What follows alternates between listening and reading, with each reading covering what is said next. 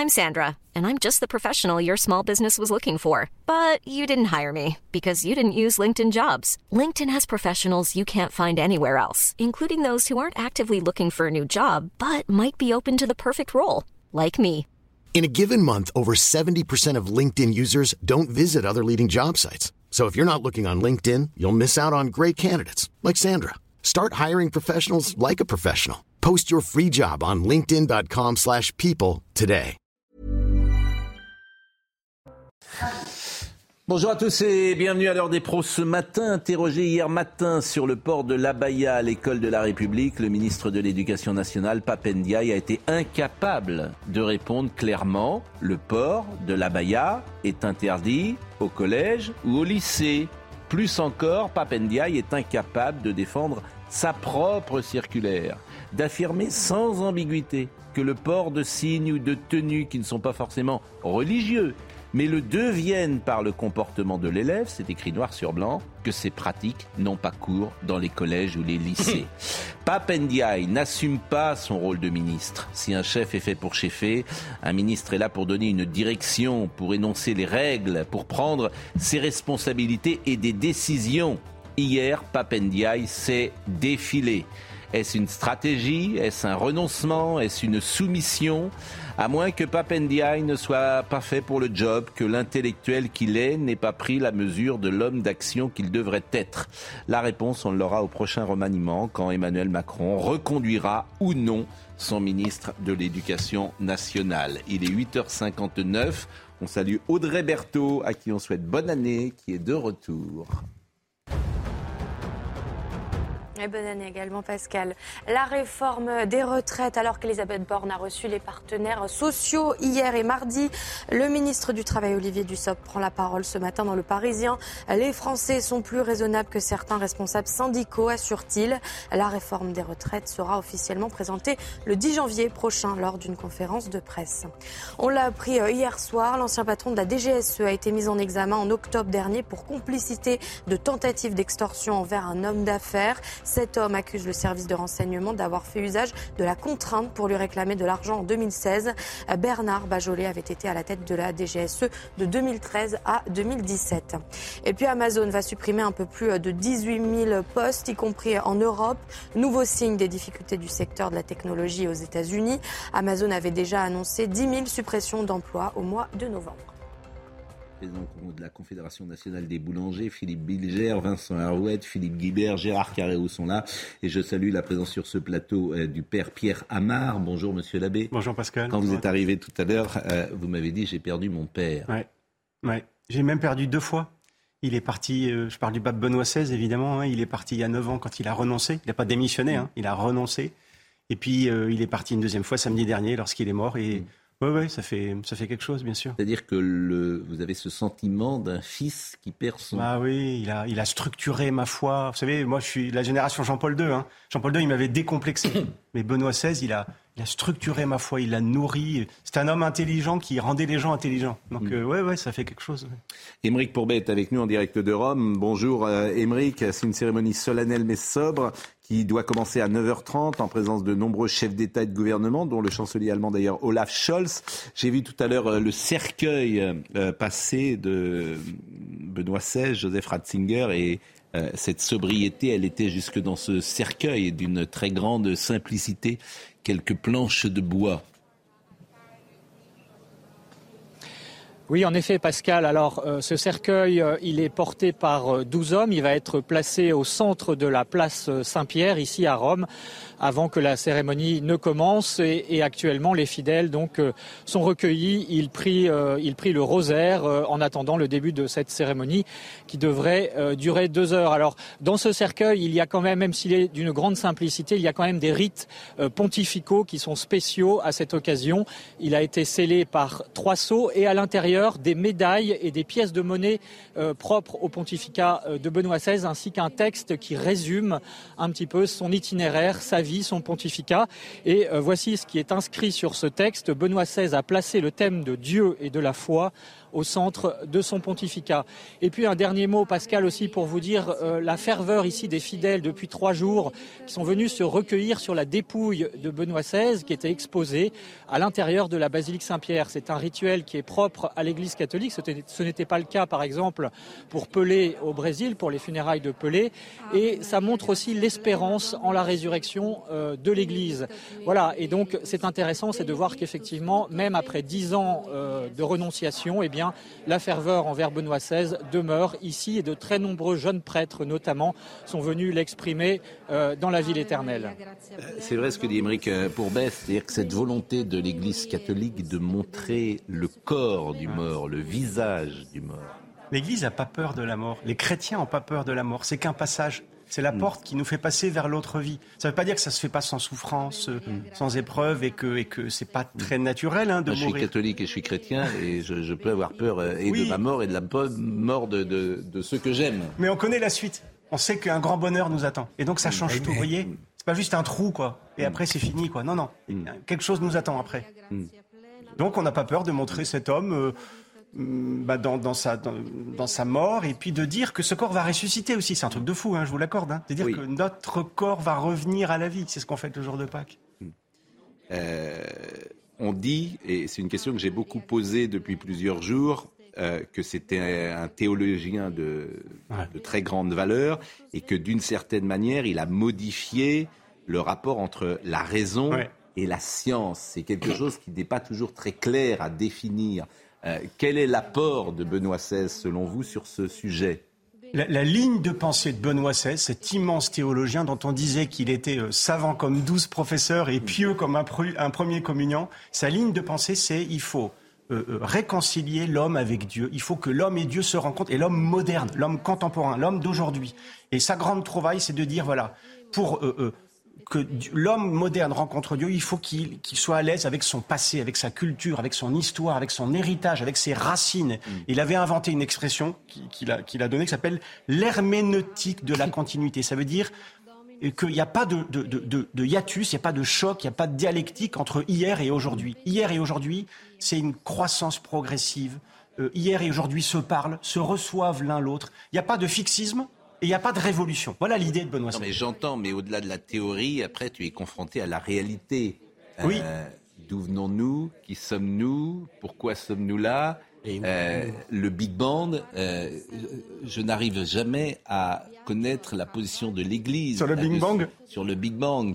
Euh, avant le Big Bang, c'est quoi Je veux dire, certains sont encore créationnistes et, imaginent que nous sommes arrivés comme vous êtes aujourd'hui, ce qui est évidemment scientifiquement ce qui n'est pas juste. J'ai pas de problème sur le Big Bang. Hein. Ce sont des questions vertigineuses. Convenons-en. C'est vrai. Mais la science explique comment nous, les chrétiens, on va essayer de dire pourquoi. Pourquoi il y a eu le Big Bang, voyez Parce que quelqu'un a allumé la mèche au début. Il y a eu quelqu'un qui a dû appuyer sur le bouton. Hein. Ce quelqu'un, je l'appelle Dieu, moi. Bon, Émeric est là, bien sûr, et il pourra intervenir. Alors, pardonnez-moi, parce qu'il y a aussi des questions parfois plus prosaïques. Le monde, le monde dans lequel nous vivons. Mais plus prosaïques. Et parfois, on pense aussi à l'énergie, l'augmentation euh, de de l'électricité et pourquoi pas à la difficulté des boulangers. Euh, Vous voulez peut-être pas mon avis de prêtre là-dessus. Je pense chacun son métier sur ce, sur ce point-là. J'écoute toujours avec beaucoup d'intérêt euh, les sermons qui est une partie plus personnelle. Euh, je rappelle que vous êtes prêtre dans les Yvelines. Dans quel À Versailles, exactement. Vous êtes en paroisse. Donc chaque semaine, vous parlez à vos fidèles. Bien sûr. Qu'est-ce que vous leur avez dit dimanche dernier, par exemple? Bah, vous savez, le pape est déjà parti, donc c'est le pape François aujourd'hui hein, qui nous mm. parle et qui s'adresse à nous. Donc euh, bah, les papes se succèdent, se ressemblent pas. Il y a une vraie différence de style entre Benoît XVI et vous, qu'est-ce que vous avez dit à vos fidèles dans Bah si, ai dit ce que je vous ai dit là. Moi, j'ai perdu un père. On a tous perdu un père, évidemment. Mm. Et on lui dit merci. Bon, Émeric, euh, pour, ben, c'est à 9h30. Hein. On est d'accord que la cérémonie n'a pour le moment pas commencé. Je vois que Rome euh, n'est pas sous son soleil euh, habituel. Je ne crois pas qu'il y ait des représentants euh, français. D'ailleurs, en tout cas, il y, a Gérald Darmanin, bien sûr, ministre des cultes, qui est là, mais il y avait seules deux délégations, l'Allemagne pour des raisons évidentes et l'Italie, qui ont été officiellement conviées par le Saint-Siège, Émeric Pourbet.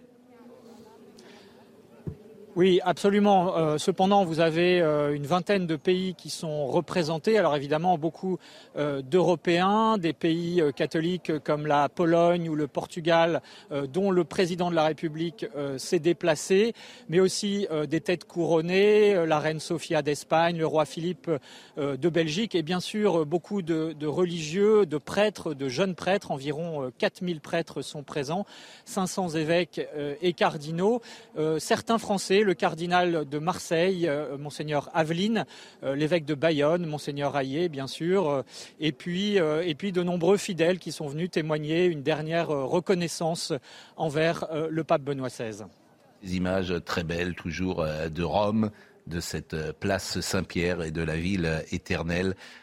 cette ville musée que chaque Français connaît et aime sans doute puisque euh, Rome euh, n'a jamais fini de connaître euh, Rome, bien évidemment. Alors, Monsieur Enrac, parce que je disais que c'est plus prosaïque, vous allez être chez Emmanuel Macron dans combien de temps? Dans une petite heure et demie. Mais vous, êtes, vous allez rencontrer le président de la République? Oui, bien sûr. Alors, j'y vais pas tout seul, hein, c'est pas un rendez-vous. C'est en fait, on a la chance de pouvoir tous les ans apporter la galette au président de la République avec les vœux, et on emporte en fait avec nous euh, donc une bonne partie du bureau, mais aussi, surtout, les lauréats. Tous les jeunes qui ont été meilleurs apprentis de France, qui ont été meilleurs jeunes boulangers de France, le concours de la galette, le concours de la baguette, du pain au chocolat, etc. Tous les lauréats qui ont gagné des Alors là, c'est une réunion un peu particulière parce qu'effectivement, les boulangers sont en difficulté XXL. On va voir le sujet de Jeanne Cancard parce que l'électricité explose et c'est au cœur euh, de vos préoccupations. Vous nous direz ce que vous avez obtenu pour eux dans une seconde. Mais voyons d'abord le sujet de Jeanne Cancard. Le gouvernement l'assure, il ne lâchera pas les boulangers. Pour soutenir cette profession fortement touchée par l'augmentation des coûts de l'énergie, l'exécutif a présenté hier une mesure exceptionnelle. Les boulangers peuvent désormais résilier sans frais leur contrat de fourniture d'électricité en cas de hausse de prix trop importante. Cette aide vient s'ajouter à celle déjà existante, mais encore trop méconnue selon Bruno Le Maire. Tout d'abord, il y a les guichets d'aide au paiement des factures de gaz et d'électricité. Les boulangers peuvent également bénéficier de l'amortisseur électricité visant à faire baisser leurs factures de 20% en moyenne. Enfin, les entreprises ont aussi la possibilité de demander de reporter le paiement des charges sociales et fiscales. Mais pour ce boulanger, ces aides pourraient ne pas suffire. Aujourd'hui, ces mesurettes qu'on est en train de donner, c'est des pansements euh, mis pas pour sauver le soldat, mais juste pour lui donner l'espoir qu'il va peut-être être sauvé. Au total, 12 milliards d'euros sont sur la table pour tenter d'accompagner les PME en France. Je suis ennuyé, Monsieur Enrac, parce que vous êtes président de la Confédération nationale des boulangers. Ce boulanger qui intervient dans le sujet, c'est ceux que j'entends en permanence dans une autre émission où ils peuvent témoigner sur RTL le midi quand je suis avec les auditeurs. Ils disent ça sert à rien, c'est des mesurettes, on va tous fermer, euh, on n'est pas aidé. Je fais mes comptes et je m'y retrouve absolument pas. Et de notre côté, j'ai votre discours officiel qui dit les boulangers sont aidés euh, et vont pouvoir s'en sortir. Alors, qui a raison? Bah, Écoutez, moi, je vais vous dire, je suis sûrement pas de mauvaise foi, mais je vais vous dire que c'est nous qui avons raison parce que les chiffres sont là. Ce qu'il faut voir, c'est que, par exemple, quelqu'un qui a 1000 euros d'électricité va passer à 4000. Hmm. Parfois à 12 000, là, on a réussi à faire claquer les contrats avec le ministre au niveau des énergéticiens. Donc, ce problème. Mais ça veut dire quoi concrètement une fois que vous avez euh, rompu le contrat Qu'est-ce qu'il fait le boulanger? Bah, Comment il se fournit en électricité? bah, Il faut qu'il arrive à rompre le contrat abusif, c'est-à-dire genre x 12, et il faut qu'il reprenne un contrat à côté. là, on a beaucoup d'espoir. Si c'est aussi cher, avec qui? Ah bah, Après, s'il est aussi cher, là, ça va vraiment poser des problèmes. Oui, mais tous les contrats sont chers, c'est ça que... Pardonnez-moi, mais... Là... écoutez, vous savez, on a une période d'incertitude qui, parmi euh, tous les, euh, je dirais, tous les métiers, on peut avoir. Nous, aujourd'hui, on mais regarde... Si tous les fournisseurs sont aussi chers? Écoutez, je pense que là, l'électricité, visiblement, a l'air de descendre. Donc euh, là, on devrait pouvoir avoir des contrats plus intéressants. Mmh. D'ailleurs, on voit par exemple une boulangère qui a trois boulangeries, elle a trois contrats différents par rapport à la date anniversaire, à la au contrat initial. Mmh. Donc là, pour dire, il y a des aides qui sont mises en place, mmh. et il faut savoir quand même, comme je préside l'Europe, de la boulangerie, hein, je précise. Mmh. Euh, il y a les Belges, j'aimerais bien par exemple avoir notre couverture. Mmh. On a quand même une partie des la moitié qui va être pris. Je suis d'accord, mais les autres, qu'on soit mieux qu'ailleurs, à la limite, c'est pas ce qui m'intéresse. Ce qui m'intéresse, c'est le boulanger qui dit je passe de 1000 à 7000 euros et j'en ai eu plein de témoignages de ce type. Et en fait, euh, je vais être obligé de fermer. C'est ça qui me dit. Alors ben moi, je vais lui dire à ce boulanger, et on l'a fait sur des simulations avec l'expert comptable, mmh. celui il passera de 1000 par exemple à 4 ou 5000. Mmh. Il y a une moitié qui sera prise par l'État. Mais sous quelle forme? Sous quelle forme? Il y a une partie qui va Et déjà pendant être combien de temps? Alors après le temps, moi, déjà, ce qui m'intéresse, c'est 2023, déjà sur la boulangerie. Mais il faut que je termine. Là, il y a l'amortisseur qui va être mis automatiquement sur les factures. L'amortisseur, c'est l'aide. L'amortisseur, c'est ce qui va être déduit directement des factures. Seulement une déclaration, Oui. il déduit 20%. Ensuite, il y a un guichet unique qui a été remis pour les boulangers et qui, lui, va encore retirer une partie, qui sera tous les deux mois. D'où le fait d'un peu de problème de trésorerie, parce qu'on ne pourra pas rembourser les, euh, je veux dire, les, avant d'avoir les Mais factures. bon, donc ça, ça a coûté de l'argent, évidemment, à l'État français. C'est le quoi qu'il en coûte. Eh ben, laissez-moi finir. Sur ce, sur ce déroulement, il y a une partie qui va être prise par l'État. Et ça, il faut, même les boulangers de mauvaise foi, il faut quand même qu'ils le reconnaissent. Mm. C'est une aide. La deuxième chose, c'est les énergéticiens avec lesquels on leur a demandé d'appliquer la charte. Mm. Et là, on compte sur le ministère pour nous appuyer, notamment faire euh, euh, partir euh, tous ces contrats toxiques et qu'ils soient meilleurs. Et ensuite, il y a un côté boulanger qui va Mm. Bon. Donc il n'y a pas de boulangerie. Pour faire simple, il n'y a pas de boulangerie qui vont fermer en France, à votre avis? Ah, écoutez, il en ferme tous les ans. Hein, en 21, il en bah, ferme monsieur 400. Rack. Mais il y a Est-ce y a que pas- cette crise-là va mettre la boulangerie par terre? Eh ben moi, je vais vous dire que non. Si les boulangers font une chose très importante, c'est augmenter leur prix. Pourquoi? Parce qu'on est beaucoup. Mais au blo- de, de combien? Écoutez, c'est par exemple l'électricité qui double. on a regardé, c'est 3%. De combien? 5%. La banque, la, la- comment dire, la, la baguette, elle est à 1 monsieur, euro. Faut la, faut la vendre combien? Par exemple, l'électricité double. Vous mettez une baguette à 1 euro, vous les mettez à 1,5 euro. Vous êtes capable d'acheter une baguette à 1 euro Oui. Et je pense que la plupart des consommateurs, pour conserver leur boulangerie, Là, vous nous avez apporté 5%. euh, très gentiment, et je l'ai gardé pour moi, une, euh, une galette des rois. Galette des rois, c'est cher. Hein Généralement. Ça, vous la vendez combien? Alors, bah, écoutez, je l'ai, euh, je l'ai pris ce matin chez un artisan euh, et j'ai, en fait, je l'ai fait noter. Donc, je vous dirai ça demain. Le prix, bah, à mon avis, c'est une 18 8, euros. ça doit être euh, 30, 35 euros. C'est 35 euros Et vous savez ce qu'il y a dedans Qui, mais, mais, mais, attends, Ah, oui, mais, par- 35 euros à part. Mais les gens qui Là- nous écoutent, qui sont en dehors de Paris, ils doivent se dire, ils sont fous à Paris d'acheter Bah, des, écoutez, des galettes à 35 peut-être euros. j'exagère un peu, mais vous savez, dedans, vous avez vu, c'est lourd quand même. C'est dense. Oui, mais chez- vous avez de la, fa- chez- de la farine, du beurre, des œufs, Oui. du sucre, Mais des amandes. chez un célèbre, comment on dit, surgelé, on, on la une paye marque. 5 euros. Oui, mais on ne parle pas du même produit là. Eh, elle est pas mauvaise. Est-ce qu'il y a une fève avec si, euh, Est-ce qu'il y a une fève partie des clients et- qu'on a déjà perdus depuis longtemps. Non, j'adore les boulangeries. mais- Arrêtez, moi Vous je- savez, j'adore ça, euh, comme tout le monde. Là, Bon. il y a, il y a tout un 35 euros, très cher. important quand même sur une galette. Donc de faut la vendre combien? Faut la vendre plus cher. Là, après, tout dépend. Chaque boulanger fait son prix. C'est-à-dire que s'il est dans les prix et que ça passe, et la galette. On synthétise. Selon vous, aucun ou très peu de boulangeries, pâtisseries vont fermer euh, après cette crise. Vous pensez que tout le monde sera suffisamment aidé C'est pas ce que j'entends. C'est ça le le message important. Voilà, le message les- important, moi je vais vous dire, pas plus que d'habitude. D'accord. C'est-à-dire qu'il y a des entreprises Mais qui sont en difficulté faire comme les mêmes. démarches parce que Oui. il faut rompre son contrat d'électricité. Oui. Il faut aller voir l'État, je sais pas qui, pour avoir des aides pour vous rembourser la moitié de la facture. Non, mais là, on Et a- puis après, il faut avoir encore Voilà. aller voir l'État pour avoir un report de charge. C'est pas compliqué tout Bah, ça. écoutez, c'est quand même une Ah, entreprise. c'est hein, une démarche c'est de la administrative. Mais bon, ça, c'est l'administration démarche, française, c'est les petits hommes gris. Vous en êtes un. Donc, un des représentants. Vous avez été, vous nous avez monté une, euh, une usine à gaz pendant 40 ans, et maintenant vous dites, ah, c'est compliqué. Bah oui, c'est ce que vous avez fait. Ça va être de ma faute. Là, Oui, c'est de votre faute. C'est de votre Euh, Moi j'ai une question. Est-ce qu'il y a Ah, une fève. Est-ce que la fève c'est un petit Jésus Parce que parfois on a Mickey, on a la Reine des Neiges. euh, Est-ce qu'il y a Jésus là Il a raison. Bah, attendez, je vais tout manger. Je sais pas tout. Dites-moi, dites-moi, pour, euh, Monsieur l'abbé, vous, vous êtes au contact euh, des uns et des autres. Euh, à Versailles, c'est plutôt favorisé euh, les gens qui sont dans les Oui, bien sûr, même s'il y a des détresses et des pauvretés. Mais j'étais curé, Bon. à côté de Mantes-la-Jolie avant. Est-ce euh, que vous sentez aujourd'hui, euh, dans le secret parfois des échanges que vous avez avec vos fidèles, est-ce que vous sentez quelque chose de sur le plan fi- financier hein, uniquement et économique Est-ce que vous sentez un glissement, quelque chose d'inquiétant? Je suis au contact de familles et je vois que les familles font plus attention. Font plus attention de l'endroit où ils font le plein, de l'endroit où ils font les courses. Mm. J'ai une famille, là, une mère de famille nombreuse qui m'a dit Moi, je vais chez Métro. Je vais chez Métro. Bah, C'est pas Beaucoup infamant d'aller chez Métro. Non. Non, mais Non, vous me dites ça comme si à Versailles, Bien une- sûr, une c'était nouveau pour elle. C'était nouveau pour elle. Je C'était vais, chez Métro. Ouais, ça. Mais c'était nouveau pour elle.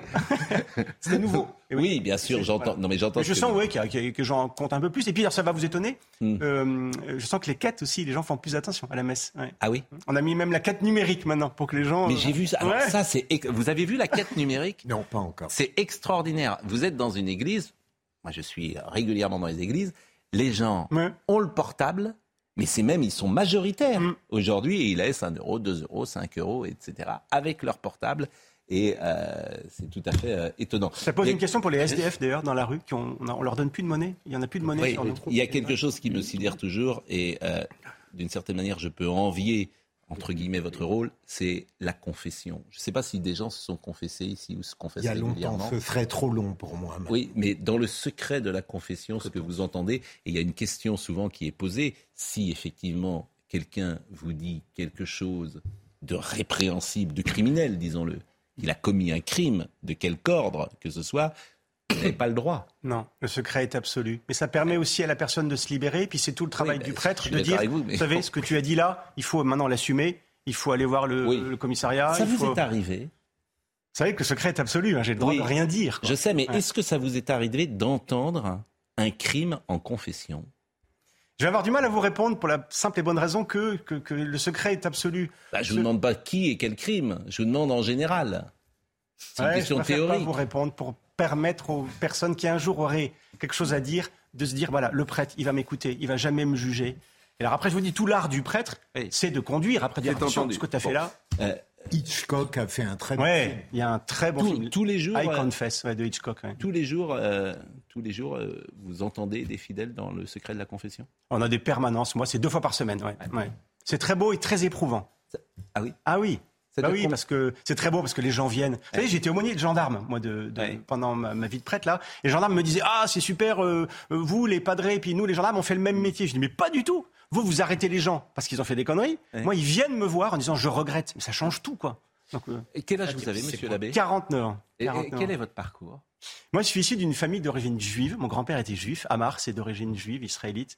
Et puis mon père euh, a rencontré ma mère qui était catholique. Et je crois que pour ses beaux yeux, il est devenu catholique et il a eu un fils prêtre. Vous voyez, c'est c'est pas banal. J'ai fait des études de droit. Puis ensuite, je suis rentré au séminaire et puis près depuis 20 ans. C'est une vocation que vous avez eue euh, jeune? J'y pensais pas. Je voulais un métier quand j'étais lycéen. Je voulais un métier qui bouge. Je voulais être pompier ou GIGN ou un, un métier qui sauve quoi. Moi, je suis devenu prêtre. Ça, ça sauve aussi un peu, À d'une certaine façon. décidé? Je suis rentré au séminaire à 21 ans.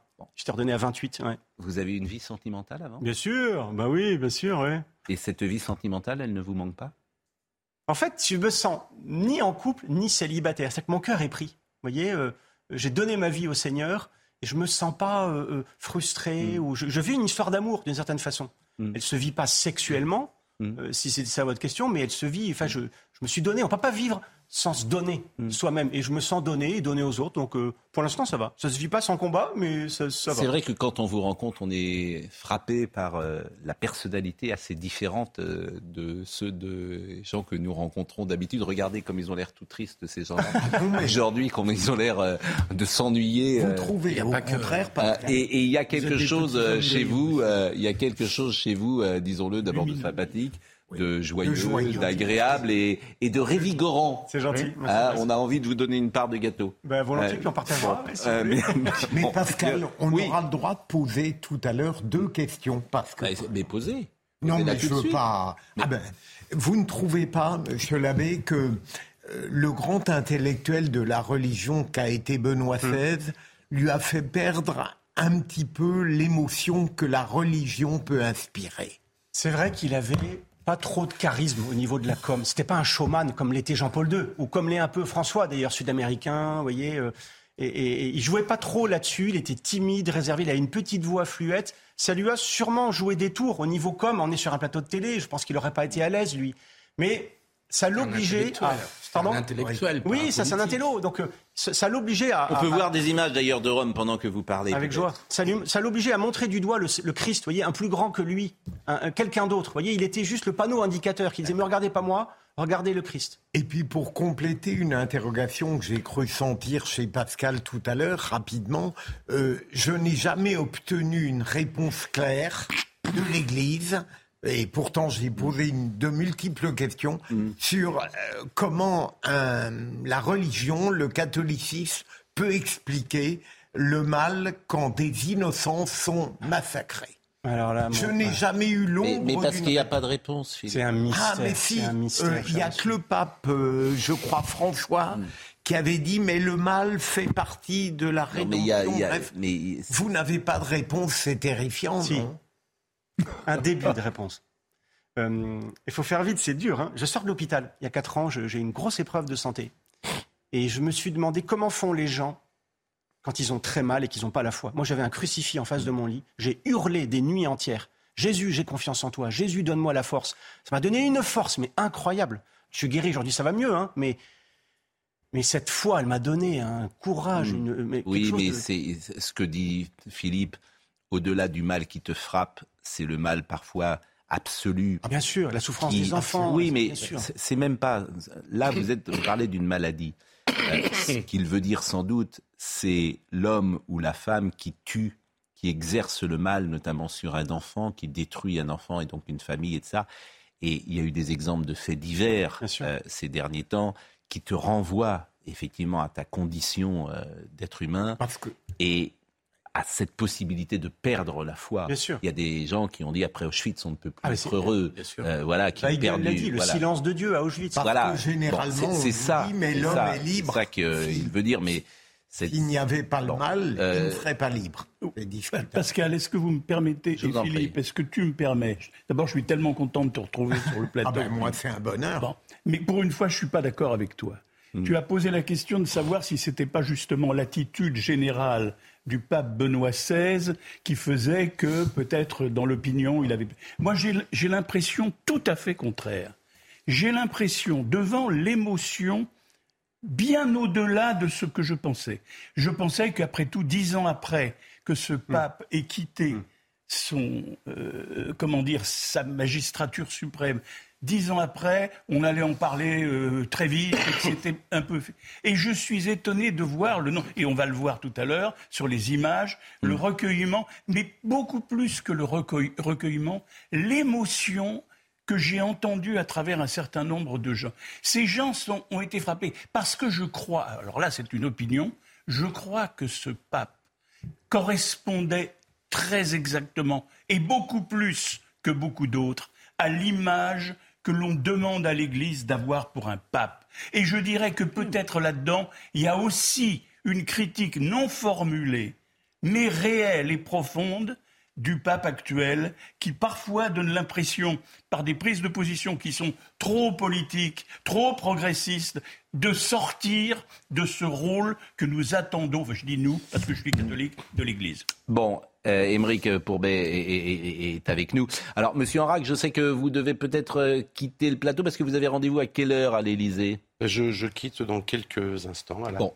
d'abord, je vous remercie euh, grandement. Euh, vous faites un métier absolument magnifique, un métier qui est au cœur de la société française. Je crois que les gens aiment les boulangers, les gens aiment les pâtissiers, vraiment. Et puis, la baguette est rentrée grâce à vous et grâce notamment hein, euh, à, l'UNESCO.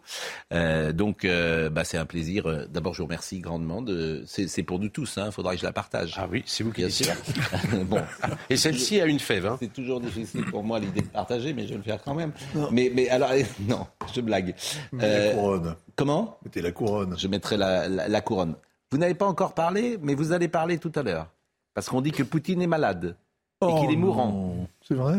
Ah ben oui. Alors, euh, je vais essayer de jongler avec tous ces thèmes aujourd'hui et de passer d'un thème à l'autre, ce qui n'est euh, jamais euh, facile, mais c'est un peu le sens également de notre émission. Merci, monsieur Enrac, et bonne chance. Saluez le président de la République de notre part, et, n'hésitez pas à lui dire de venir nous voir pas, hein. un matin. Que dites-vous? Et 9h30, il n'y sera jamais. Euh, j'ai vu, euh, euh, avant de, parler notamment du sujet dont on parlait hier avec ce chef étoilé qui a fermé, puis on parlera de l'énergie, puis on parlera de Papendiaï, et puis on parlera bien sûr de cette affaire de la DGSE qui est qui est très compliqué. Alors on essaiera euh, avec l'ancien directeur de la DGSE qui est mis en examen dans une affaire euh, étonnante. Il faudra bien l'expliquer parce que les uns et les autres ne connaissent pas cette affaire, je pense. Euh, allons quelques secondes à Rome avec Émeric Pourbet. J'ai vu que les princes de l'Église se sont rassemblés autour de du pape François qui a fait son entrée. J'ai le sentiment également que la brume est en train de se dissiper euh, dans le ciel euh, de Rome et que ces obsèques euh, commencent à l'instant, Émeric. Oui, Pascal, effectivement, la brume est en train de se dissiper et laisse place à un ciel bleu, le beau ciel romain, pour le début de ces obsèques qui vont commencer là dans quelques instants, quelques minutes. On entend déjà peut-être les chants derrière moi. Alors c'est une cérémonie euh, un petit peu inédite, même si euh, la liturgie des obsèques va être respectée, bien sûr, inédite parce que effectivement c'est le pape régnant qui célèbre euh, l'enterrement, les funérailles de son prédécesseur qui avait renoncé il y a dix donc il y a quelques aménagements dans cette liturgie. Ce qui va être très attendu, c'est l'homélie, bien sûr, euh, du pape François, hein, qui va s'exprimer euh, sur son prédécesseur, mais peut-être aussi exprimer sa vision du pasteur, du pasteur de l'Église universelle, qu'il est lui-même. Donc c'est un peu une homélie qui sera pas à double voix, mais, qu'il faudra entendre aussi concernant le pape François. la cérémonie va durer deux heures environ, en présence effectivement de nombreuses personnalités politiques politique religieuse, 400 cardinaux et évêques qui entourent le pape.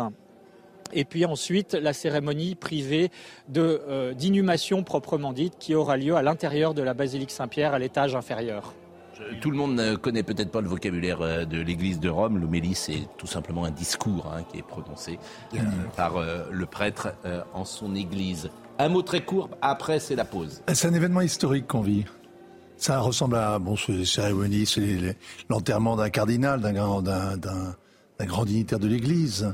Mais contrairement à l'enterrement de tous les papes euh, que l'on a pu connaître, il n'y a pas de suspense. Il n'y a pas d'enjeu politique. Il n'y a pas de succession. Le successeur, il est déjà là, c'est lui qui préside la cérémonie. Il n'y a donc pas, il y a le deuil, mais il n'y a pas cette espèce d'espérance ou au contraire d'angoisse qui peut tenailler les chrétiens quand il y a d'un pape. La pause à tout de suite. C'est vrai. C'est juste. Audrey Berthaud nous rappelle les titres. Le garde des Sceaux est attendu euh, au tournant. Éric Dupont-Moretti dévoile ce matin un plan d'action issu des États généraux de la justice. Il va s'engager à porter le budget de la justice de 9,6 à 11 milliards d'euros en 2027. Cette feuille de route sera détaillée par le ministre lors d'une conférence de presse autour de 10 heures. Le ministre de la Santé se dit prêt à revaloriser le montant de la consultation des médecins libéraux sur un principe donnant-donnant. Mais François Braun a précisé que la revalorisation ne sera pas à hauteur des 50 euros demandés. Les médecins libéraux manifestent aujourd'hui à Paris. Plusieurs milliers de personnes sont attendues. Construire des taxis volants électriques, c'est le pari de constructeur automobile Stellantis qui construit des voitures Peugeot, Citroën ou encore Jeep. Stellantis a annoncé hier apporter jusqu'à 150 millions de dollars à la société Archer. Ce partenariat permettra d'accélérer la mise en production de ces appareils qui devraient commencer fin 2024 je veux voir comme ça, euh, dans Paris, il y a des trottinettes, mais si en plus il y a des taxis volants au-dessus de la Seine, euh, à quel prix en plus pour aller d'un endroit à un autre? Je remercie évidemment le père Pierre Amar, euh, qui est prêtre dans les Yvelines, de nous accompagner ce matin. Et les images de Rome nous arrivent et elles sont émouvantes, bien évidemment. Vous voyez tous les princes de l'Église, l'Église de Rome qui est en train de célébrer les obsèques du pape émérite Benoît XVI. C'est François qui préside ou qui célèbre la cérémonie Il préside parce qu'il a des problèmes de genoux, donc il est, il est assis à son, à son siège, à son trône, et c'est un autre cardinal qui dira la messe. Ah oui. Le doyen des, des collèges des cardinaux, le délégué de la classe, un peu qui a été élu d'ailleurs par les cardinaux. Mmh. D'habitude d'ailleurs c'est le doyen du collège des cardinaux qui enterre. Ratzinger par exemple, il a enterré Jean-Paul II parce mmh. qu'il était le doyen, le délégué des cardinaux. Mmh. Quand là, le pape préside à, son trône, il va donner l'homélie, le sermon comme vous disiez, puis c'est un autre cardinal qui dira la messe. Euh, est-ce que vous imaginez que François puisse se retirer comme l'avait fait Benoît XVI Vous avez dit qu'il était euh, fatigué, qu'il avait des problèmes de genoux. Hum, il l'a dit à un de vos confrères de la télé espagnole, je crois, en hum. disant que sa lettre de démission était déjà prête. Il ne savait pas où elle était d'ailleurs. Hum. oui, oui. Oui, parce que Jean Benoît XVI, qu'on disait hyper conservateur, euh, en fait, a posé un acte éminemment moderne en renonçant à sa charge. On n'a pas démissionné, hein, parce que démissionner, on ne sait pas à qui il allait donner sa lettre de démission, en tout cas mm. sur Terre. Donc il a mm. renoncé à sa charge. Ça, c'est éminemment moderne. Il a créé une, une, il a vraie la, fonction. C'est vrai que ça, ça, a fait un choc. Moi, j'ai encore du mal à m'y faire. Me dire, tiens, est-ce qu'on peut. Jean-Paul II disait ça. Est-ce qu'on peut descendre de la croix? C'est compliqué, hein bah, a estimé que c'était Jean, sage. Jean-Paul II incarnait la passion au sens de souffrance du Christ. C'est-à-dire qu'il incarnait l'image de Jésus. Euh, c'est ça qui est absolument extraordinaire, c'est pas par, par la, sa fin de vie. En revanche, vous vouliez, euh, Vincent Hervouet, rappeler que euh, le cardinal Ratzinger, qui est devenu Benoît XVI, était le 111e pape. Et là, ça nous fait parler de la prophétie de Malachie. Oui, la, prophétie de Malachie, c'est au XVIe siècle, il y a, je, parle sous l'autorité, de sous le regard Bernard, mais le donc on découvre hein, au moment de la Renaissance, au XVIe siècle, un, texte de Malachie qui était un, évêque irlandais, si je me souviens bien, hein, qui ça remonte au Moyen Âge, XIIe siècle, et il y a la liste de 111 papes. Et là, on est au 111e. Et avec, euh, avec Benoît XVI. Avec Benoît XVI. Mais il y a eu le 112e. Ah, il y a François. Mais, il est pape. à moins que vous le considériez comme un anti-pape. Non, mais ne me faites pas dire ce que je n'ai pas encore dit. Euh, donc Benoît XVI, 111e pape. Et c'est vrai que le fait, cette renonciation crée quelque chose, une véritable rupture, parce que c'est la sécularisation de la papauté. Désormais, ah euh, la politique sera permanente. Ça, a, toujours été, vous direz, au sein de la curie. La curie, c'est une jungle de marbre, je ne sais plus qui. Il y a toujours eu des écuries, des clans, il y a toujours eu des, conspirations, un peu de politique. Mais maintenant, c'est permanent. C'est-à-dire que dès que François va montrer des signes de vieillissement, de faiblesse, la curie va s'impatienter. La campagne sera permanente. On lui demandera des comptes s'il s'acharne, s'il s'obstine à rester à son trône jusqu'à la fin. On ne supporterait pas demain, on ne supportera plus demain qu'un pontife soit comme Jean-Paul II, cloué à son fauteuil comme le Seigneur l'avait été, comme son maître l'avait été à la croix. C'est-à-dire que il va y avoir, euh, il y aura désormais d'autres papes qui seront amenés à démissionner, du moins à renoncer. Et en cela, effectivement, le 11e pape est bien le dernier pontife à avoir incarné la papauté telle qu'on la connaissait. Euh, Vincent parle des hommes, qui restent des hommes et des ambitions. Euh, vous-même, vous êtes aujourd'hui euh, prêtre. Est-ce que vous imaginez euh, un jour un, destin au sein de cette Église de Rome qui vous fasse quitter Versailles pour rejoindre, pourquoi pas, la Curie, Rome et, et pourquoi vous parlez de ma carrière, là, Pascal? Je, ne suis pas DRH de l'Église de France, mais je, peux m'interroger sur non, on prend une décision, c'est de suivre le Christ en rentrant au séminaire, qui est l'école des prêtres. Qui décide, par exemple, qu'on devienne, parce que euh, qu'on devienne euh, Évêque cardinal? Est-ce qu'on est fait une demande pour être cardinal? Est-ce qu'on postule? Non, on est repéré en fait, et puis les évêques font des lettres à l'annonciature. L'annonciature envoie des dossiers à Rome, on trie mm. les dossiers, etc.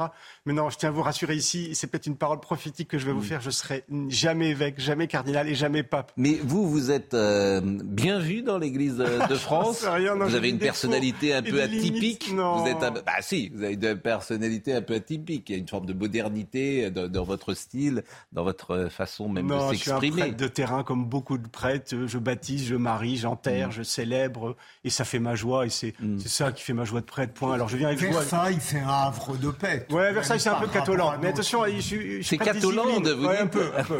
il y a aussi Mantes-la-Jolie, les Mureaux, Sartrouville, les Yvelines. Croyez-moi, c'est assez divers. Faire carrière, c'est devenir une relique, hein, normalement. Hein. C'est devenir saint. Non, mais, non, mais c'est trop sympa. Mais non. À quel âge on est nommé euh, cardinal généralement? L'âge moyen? En général, il faut être un peu avec des cheveux blancs, un peu plus que moi. Là, le dernier, c'est Aveline, hein, le cardinal. Il y a combien de cardinaux en France? Oh, très peu. En tout cas, en activité, là, aujourd'hui, en poste, il n'y a que Aveline. Très belle figure de prêtre, de pasteur de terrain. Ah Donc il n'y a que lui, par exemple, qui peut euh, élire le prochain pape. Bien sûr. Non, il y en a trois ou quatre Français en plus. Je crois qu'il y a Barbarin aussi, 23, qui est toujours pas mort. oui. 23. Euh, Seigneur 23, le Monseigneur 23. Convenez que Barbarin, Monseigneur Barbarin, je ne sais pas où il est d'ailleurs aujourd'hui. Il est retiré dans une maison religieuse en Bretagne. Donc convenez qu'effectivement, il a pris, pour les raisons qu'on sait, et notamment euh, ce film d'ailleurs que je recommande toujours qui s'appelle Les Grâces à Dieu, qui était un film euh, tout à fait remarquable. Il peut lire le pape, il fait partie du, collège des cardinaux. Bon, euh, nous allons faire quelques allers-retours entre Rome et bien sûr et, notre plateau parce qu'on a beaucoup de sujets ce matin. On va parler du chef étoilé, de l'énergie. Simplement, puisque vous aviez la parole, c'était ce matin et puis Gérard aussi peut intervenir sur ce sujet. Poutine, Poutine qui serait mourant. Alors qui a donné cette information c'est, euh, si j'ai bien compris, euh, le euh, chef du euh, renseignement ukrainien. Il a donné une interview à ABC. Il s'appelle Kirilo Boudanov. Oui, oui, remarquable. Oui, mais c'est de l'intox. Qu'a-t-il dit d'ailleurs? Vous oui, le savez? tout à fait. C'est de l'intox. Voilà. Je ne pense pas qu'il est. Non, franchement, M. Boudanov est écouté comme un. Normalement, un chef de renseignement euh, s'adresse, euh, ne, serait-ce n'a qu'un seul lecteur, hmm. n'a qu'un seul auditeur, c'est son président, c'est le chef de l'exécutif, euh, auquel il vient apporter des renseignements, des informations véritablement vérifiées. Il ne s'adresse pas, il ne fait pas de la, la propagande, de la com. on est en guerre. On nous annonce régulièrement que Poutine a trois cancers, sans compter euh, des problèmes cardiaques très lourds, en plus, euh, sans aucun doute, des problèmes de reins, plus... Euh, hmm. Franchement, c'est pas sérieux. Il a l'air... pas sérieux. l'intérêt quand, vous le voyez quand vous le voyez débarquer à Minsk, il a l'air sautillant et en pleine forme. Hein. Hmm. quel est l'intérêt pour le chef des services ukrainiens de de raconter des trucs qui sont. Alors il y a un truc qui est très bizarre chez les Ukrainiens, c'est qu'ils ont deux discours à la fois. Il y a un discours de gloriole, absolument militaire, absolument incroyable, c'est-à-dire qu'ils sont en permanence en train de préparer la prochaine offensive, tout marche sur des roulettes, ça va très bien, ils sont, ils vont vraiment reconquérir jusqu'au dernier centimètre carré de la Crimée. Et puis en même temps, il y a un discours victimaire. Hein, mais qui, qui cohabite, qui dit on n'a pas assez d'armement, il faut nous bah, aider, etc. Voilà, donc, euh, il y a un peu de confusion ils, prennent quelques bombes dans leur ville euh, sur la ah, mais ils sont en guerre. La guerre c'est dur, la guerre c'est long, la guerre ça fait très mal, la guerre c'est atroce. La guerre est atroce. Donc arrêtons de d'être va en guerre et d'être dans une espèce. Hein. Ils n'en ont pas décidé de la guerre. Mais ça, euh, la question, évidemment, vous avez raison. Savoir que Poutine est mourant, ça peut bien que, un peu bien que, bien que c'est ce qu'on appelle en anglais le wishful thinking. C'est-à-dire, on souhaite effectivement. Depuis 300 mm. jours, j'entends, attention, Poutine va être remplacé, Poutine va être. Bon, tout, tout peut arriver avec Poutine. En fait, le seul truc, c'est que comme on pense que la guerre n'est pas possible à être gagnée militairement, comme politiquement il n'y a aucune issue pour l'instant, il n'y a qu'une espèce de pensée qui est comme un rêve, mm. à savoir qu'il va y avoir la disparition de l'incarnation du mal qui est Vladimir Poutine. C'est-à-dire que le Kremlin va tout d'un coup chasser le tyran et que un, un, avenir plus heureux va s'ouvrir à nous. On peut penser le contraire d'ailleurs. On dit les choses telles qu'on voudrait qu'elles soient. C'est clair et vous avez été euh, clair euh, là-dessus. L'énergie, un mot sur l'énergie. Hier, on a parlé euh, d'un chef étoilé, si vous nous avez suivis, qui s'appelle Adrien Soro. Bon. Et Adrien Soro, il était avec nous hier et on a été obligé de fermer son restaurant. Et j'avais demandé euh, à la caisse d'épargne d'intervenir pour sauver Monsieur Soro. Ben, manifestement, la Caisse de d'épargne, il s'en fiche un peu, puisque M. Massé, qui est le président de la Caisse d'épargne, n'a pas répondu. Simplement, j'ai une réaction euh, de Caroline Viard, qui est la directrice de la communication euh, de la Caisse d'épargne Aquitaine Poitou-Charentes. Nous n'avons aucun levier d'action sur la décision du tribunal de commerce. Elle peut juste accorder 20 000 euros. Mais bon, c'est pas grave. Quelle que soit son issue, elle vient entériner une situation de l'entreprise qui n'est pas de notre fait. Nous avons accompagné M. Soro dès la création de son entreprise. Nous avons soutenu son projet et sommes désolés de ce qui lui arrive aujourd'hui. Il a été très accompagné et très conseillé. Il lui manque pas beaucoup d'argent en plus. Il a bénéficié de toutes les aides possibles déployées lors de la période Covid et du confinement. Nous sommes allés au bout de l'aide et du conseil que nous pouvions lui apporter, mais malheureusement, nous ne pouvons rien faire d'autre. Tout ça est faux. On peut dire du mal des banques euh, Oui, bien sûr. Les, banques, les banques font pas leur job. Voilà, je l'ai dit hier, et la caisse d'épargne n'a pas fait son job dans ce dossier. Le grand chef des écureuils, M. Massé, il nous a même pas répondu. vous êtes que quand tout va bien, quand, quand ça commence à aller mal, ils sont pas là. Voilà, ce n'est pas par défaut de financement de la banque si la liquidation est prononcée. Bah si. Ça, c'est extraordinaire cette phrase. Ce n'est pas par défaut de financement de la banque si la liquidation est prononcée. Si, si.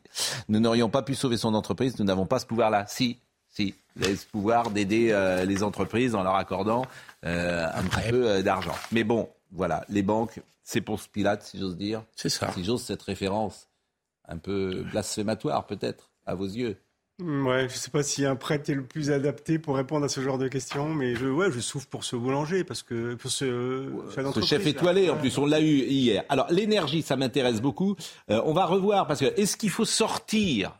Parce que personne ne comprend rien. Ouais. Est-ce qu'il faut sortir du marché européen? Personne, franchement, ne comprend rien. non Pascal, on ne comprend rien, vous avez raison. et j'aurais aimé savoir, puisque vous paraissez au fait de ce problème, qu'est-ce que vous pensez de l'argumentation du gouvernement qui a indiqué que nous n'étions pas du tout dans la même situation que l'Espagne et le Portugal? Bah, écoutez, je ne comprends pas non plus. En fait, on, on, comment dire, on produit 90% de notre énergie. Donc on en achète 10. Si on sort du marché, on peut continuer à acheter 10%. On peut continuer. En fait, c'est le mécanisme des prix qui est, qui est, qui est, euh, terriblement perverse dans ce marché européen. Oui, mais là, si tu sors, il n'y a plus de mécanisme des prix. Puisque le prix de l'électricité est indexé sur le prix du gaz. C'est Oui. ça l'aberration. Bien sûr. Et c'est, si j'ai bien compris, une négociation avec les Allemands qui n'aboutit pas depuis six mois. Est-ce que je dis des bêtises Alors écoutez Marine Le Pen, Et c'est ça le cœur du problème. C'est-à-dire que c'est pas le marché en tant que tel. C'est le Écoutez- mécanisme de fixation. Mais je suis d'accord avec vous. Écoutez. Marine Le Pen parce que faut-il sortir du marché euh, de l'électricité Euh, Est-ce qu'il nous handicape? Est-ce qu'on pourrait sortir en produisant notre électricité moins cher? On est d'accord, on la produirait moins cher, on la vendrait moins cher, et puis les 10% qui restent, on l'achète euh, à qui on veut. On est d'accord. Ce que je dis n'est pas. Non, non, ça paraît très logique sur le papier. Maintenant, Bon. il faut regarder Alors, les contrats. écoutons ce que dit Marine Le Pen, et euh, après vous allez pouvoir réagir. Depuis maintenant plus d'un an, le marché européen de l'électricité est hors contrôle, entraînant mois après mois une hausse considérable des factures énergétiques. Cette explosion du prix de l'électricité est insupportable pour toutes les entreprises qui doivent déjà faire face au poids des charges et à la baisse du pouvoir d'achat des Français. Mais encore plus grave, ces factures délirantes sont en train d'étouffer les artisans et les indépendants. Les boulangers pâtissiers, notamment dont le savoir-faire et les produits sont au cœur de l'identité de la France, n'arrivent plus à faire face. Des centaines de commerces ont déjà fermé ou menacent de faire faillite sur l'ensemble du territoire. Comment la France, qui était la championne incontestée et incontestable de production d'électricité bon marché en Europe, a-t-elle pu en arriver là? Une fois encore, cette situation n'est pas le fruit de la fatalité, mais bien celui des mauvais choix politiques du passé. La hausse des prix de l'électricité que nous connaissons depuis 2021, aggravée par la guerre en Ukraine, n'a aucun fondement rationnel. L'explosion des factures n'est due qu'au refus d'Emmanuel Macron de rompre avec les règles européennes absurdes du marché de l'électricité. Ces règles imposent notamment d'indexer le prix de toute l'électricité sur le coût de production le plus élevé, à savoir presque toujours le prix des centrales à gaz. Évidemment, un tel mécanisme favorise la spéculation, surtout en période de crise et de guerre. ce que je, Vincent Herouette, j'entends ce que dit Marine Le Pen, mais si on n'était pas obligé d'acheter de l'électricité à l'étranger, on n'aurait pas ces soucis-là. Donc notre problème, c'est plus nos centrales nucléaires qui ont été à l'arrêt un moment et qui ne produisaient plus d'électricité que ce que dit Madame Le Pen. Vous me suivez? Si on n'avait pas à en acheter, Habituellement, on était plutôt exportateur quand les si on a- centrales voilà, si on n'avait pas à en acheter, le vrai problème, c'est qu'on n'en produit pas, qu'on ne- qu'on n'est pas autonome. Nous sommes d'accord. Donc le vrai problème, c'est que nos centrales ont été un moment à l'arrêt ou sont toujours à l'arrêt et que nous ne sommes pas autonomes. Est-ce que vous me suivez toujours? Donc ce que dit Madame Le Pen n'est pas tout à fait vrai. On est plutôt exportateur quand les On centrales était plutôt, marchent. euh, voilà, on est d'accord. Euh, donc le vrai problème, c'est qu'on a bousillé la centrale, les centrales nucléaires, Non, la filière bousillé. nucléaire depuis 30 ans. Bah, on, non, les a, on arrêtés. on Non mais est-ce que vous, est-ce que, est-ce que on mon raisonnement, est-ce que mon En tout raisonnement cas, est il est juste? Oui, me paraît juste. euh, C'est ça marché- notre problème. On a choisi de penser européen, être dans un marché européen de l'énergie, et c'est sans doute absurde. Mais il fallait être autonome. Non, mais Pascal, Non, mais on n'a pas acheté de l'électricité. On n'a pas acheté de Le l'électricité. marché européen de l'électricité Hmm. n'existait pas lorsque l'Europe a été créée par les six à l'origine. C'est quelque chose qui a été proposé et réalisé sous la pression de l'Allemagne. Pourquoi?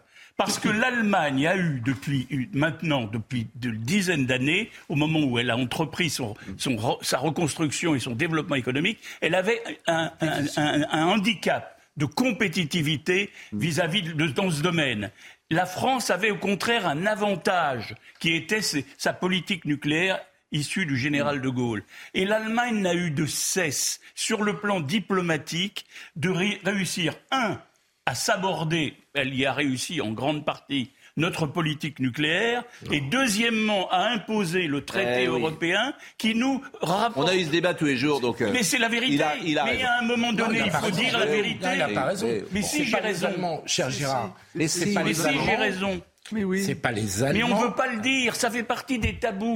Di- dire que l'Allemagne a joué Mais non, mais tout le les- monde le dit. Mais non, on Philippe. veut pas le dire. Mais c'est pas vrai, Pascal. Tout le monde le dit. Mais pas. sauf ceux qui Ah bah, ont, pas sauf, les sauf les Allemands, amis de François Hollande. C'est qui ni le les. Allemands ni les écologistes qui ont, Ah bon provo- qui ont provoqué des problèmes de corrosion sur les Mais il y en a pas de problème de corrosion. pas les écologistes Oh là. ni les Allemands qui ont fait que le père a planté pendant 10 ans un surcoût de 10 milliards. les problèmes de corrosion n'existent pas. Mais le problème de corrosion n'existe pas. Vous êtes dans le déni le plus complet. Bon. C'est une diversion. Alors, il a, c'est pas du tout une diversion. il y a des villes- le qui devait prendre le relais. il y a Donc, des euh, villes qui sont avantagées dans cette émission par rapport à d'autres. De manière absolument scandaleuse. Nantes en particulier. Non, le Pouliguen. Pouliguen. Puisque comme j'ai été sur la petite plage du Pouliguen quand j'étais enfant, c'est vrai que... euh, alors, le- Nau. Voilà. Comment?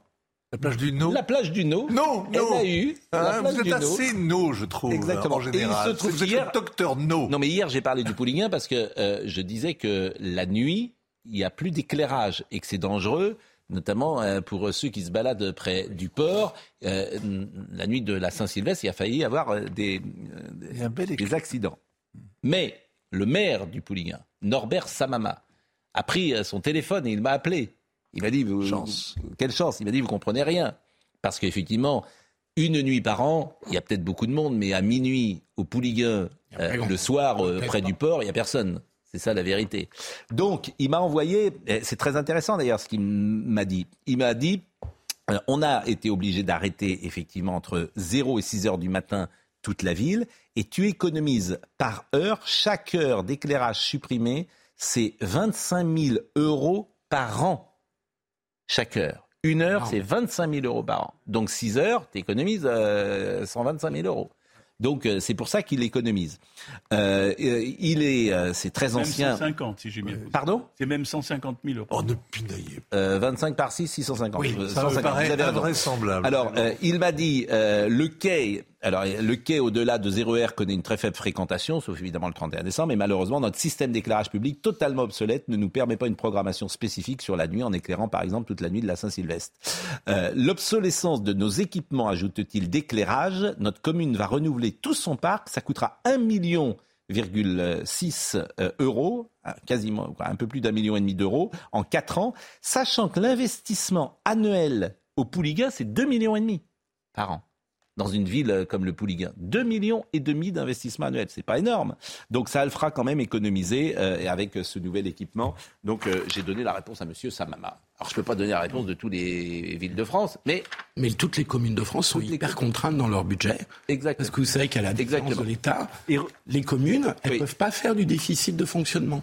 Moi, je C'est interdit étonné, pour les moi. communes. Contrairement à la ville. Alors, voyez, simplement parce que Thibaut Marcheteau Son contrat était est à son Gennevilliers. contrat on l'a- léonin. Son contrat est léonin. L'électricité de la nuit, ça coûte rien. L'électricité de la nuit ne doit rien coûter. Donc, il a un contrat extravagant. Ah, et- Ah, je crois moi, dans mon quartier, pas mal la de nuit, communes, euh, Oui, bien tous sûr. les avoir des contrats Oui, oui. Ils ferment, il faut, faut renégocier parce que, très sincèrement, on produit de l'électricité la nuit, Oui. euh, les centrales tournent et ce- ce- cette électricité, elle ne coûte rien. Bah, ça coûte 25 Il y en 000 a euros trop. de l'heure. Il y en a trop, donc il y a des gens qui en ont. Et ça coûte 25 000 Non, mais euros sur de le l'heure. tu as raison, mais elle est facturée. Oui, mais elle coûte rien, mais le elle est contrat du facturée aux Pouliguen, communes. avec je ne sais pas quel leur Norbert. Samama. Oui, mais Norbert Samama, il a signé avec. Vous êtes au courant. Vous êtes au courant. Il a, il a un produit. Il a. Alors, vous lui fournisseur dites, si vous lui dites que son contrat n'est pas bon, allez le Eh bien, son voir. contrat, sans doute, est assez médiocre parce que 25 000 euros par L'homélie du pape, pardonnez-moi de vous couper, on va jongler, si j'ose dire, pardonnez ce thème un peu païen, monsieur l'abbé. Mais euh, Je, je m'éclaire à la bougie, donc tout va bien à l'église. vous vivez où d'ailleurs, monsieur Versailles, l'abbé à Versailles. mais À vous, vivez, mais vous vivez dans la, on- Dans la on ville vit- de Versailles, il y a plusieurs Oui, paroisses. mais on, mais on ne vit plus aujourd'hui dans l'église, comme on vit jadis. dans le presbytère, c'est le lieu de la maison c'est où les prêtres habitent. Et ça, c'est le presbytère historique de, Ouais. de Versailles Ouais, ouais. Mais alors, J'ai j'ai- la maison juste à côté de l'église, c'est très sympa. J'ai mon bureau en face de ma maison. Et, c'est grand? Ouais, on est bien, on est bien. Non, vraiment, on est bien. Ouais. Quand on est célibataire, qu'on a une chambre, un bureau, ça suffit largement, vous savez, pour vivre. Non, non, je suis bien. Bah, C'est normal qu'il y ait un presbytère 18e à Oui. Versailles, à côté du château. Quand Je, même. je la- Émeric Pourbet, l'homélie euh, Voilà, du pape François. C'est c'est toujours intéressant de voir, le- les princes de l'Église sont là, les cardinaux du monde entier qui écoutent euh, l'homélie. Est-ce qu'il y a des choses à retenir euh, de ce que dit en ce moment même le pape François Émeric Pourbet? Alors écoutez, Pascal, l'homélie effectivement est en cours, elle n'est pas terminée, mais euh, le pape François a commenté le texte de l'évangile qu'il avait lui-même choisi, qui raconte, le, qui raconte le moment où euh, le Christ sur la croix expire en disant Entre tes mains, je remets mon esprit. Et donc le pape François en tire un commentaire dans lequel il explique comment est-ce que le pasteur qu'il est lui-même et qu'a été le pape Benoît XVI, eh bien, se dévoue totalement euh, à ses ouailles, à ses fidèles. Euh, attend aussi la force d'en haut, hein, bien sûr, puisqu'il rencontre des oppositions, comme le Christ lui-même a été confronté à des opposants, mais qu'il se doit d'accueillir tout le monde. Voilà ce qu'il est en train de, dire. Il y a à peu près euh, 50 000 personnes sur la place Saint-Pierre, donc pour assister euh, à ces obsèques qui sont en cours, Pascal. Si vous rencontriez le pape François, qu'est-ce que vous lui demanderiez? Venez en France, ça fait tellement de temps qu'on vous attend. Le, le, dernier pape qui est venu en France, c'est Benoît XVI, 2008. J'y étais, c'était aux Invalides. Peut-être que certains d'entre vous s'en mmh. souviennent.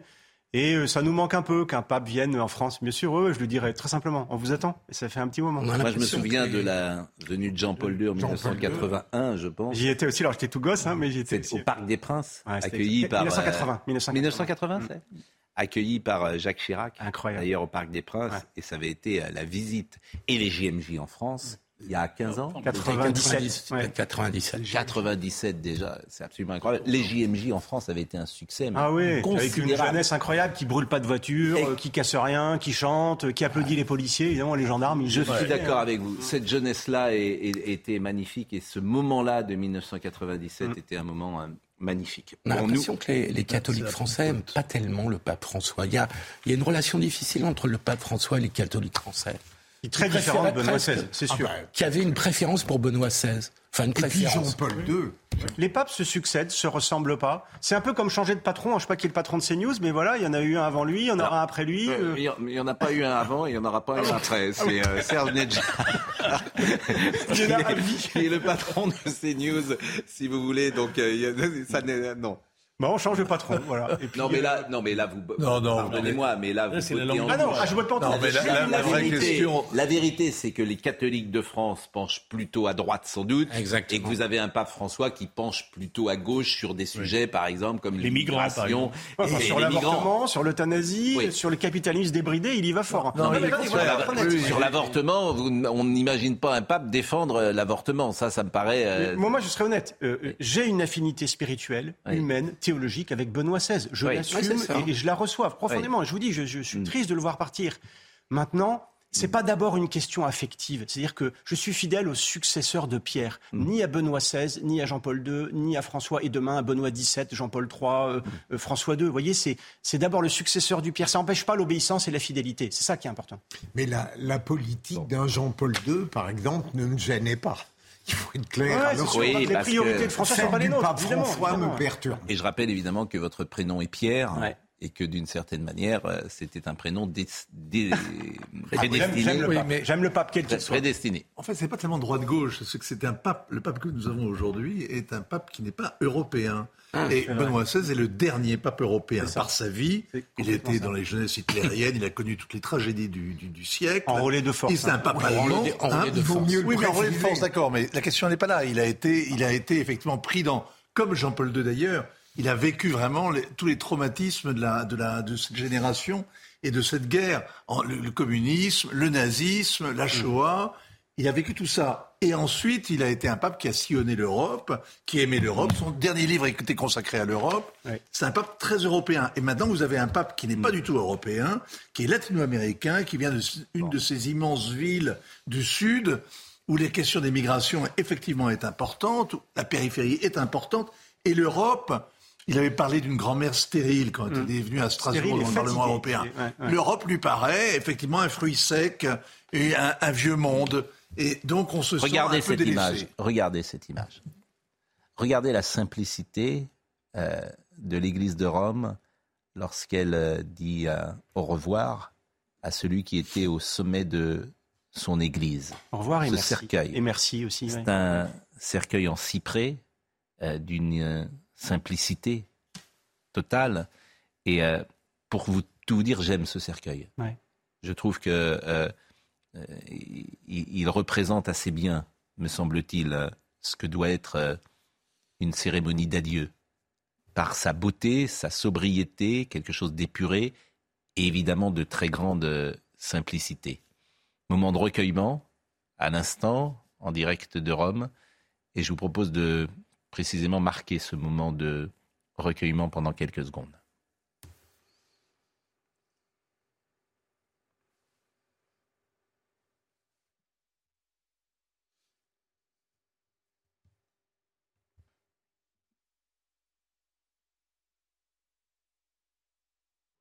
Chacun évidemment regardera le visage du pape et euh, chacun interprétera euh, ce qu'il voit à l'instant et ce visage était, euh, disons-le, celui d'un homme fatigué.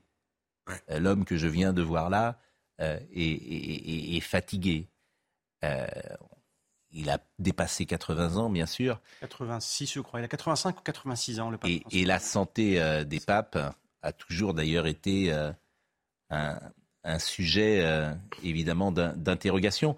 Une cérémonie comme celle-là, vous savez, euh, et c'est vrai aussi pour euh, Philippe Guibert, qui est de ma génération, c'est, je crois, simplement le quatrième enterrement d'un pape. C'est-à-dire que nous avons connu Paul VI, nous avons grandi avec Paul VI. Jean-Paul Ier est resté 33 jours sur le trône mmh. en 1978. Jean-Paul II est resté extrêmement longtemps.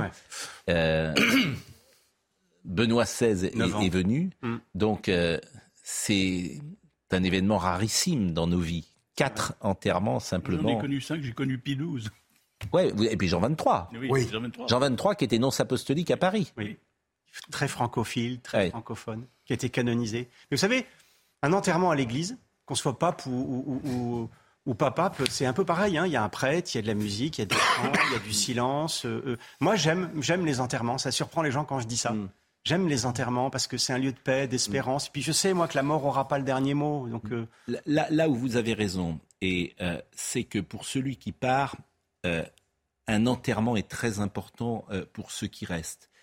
je me souviens d'un des plus beaux enterrements d'un des confrères auxquels j'ai assisté à Montfort-la-Maurie, qui est celui de Thierry Gilardi. Hum.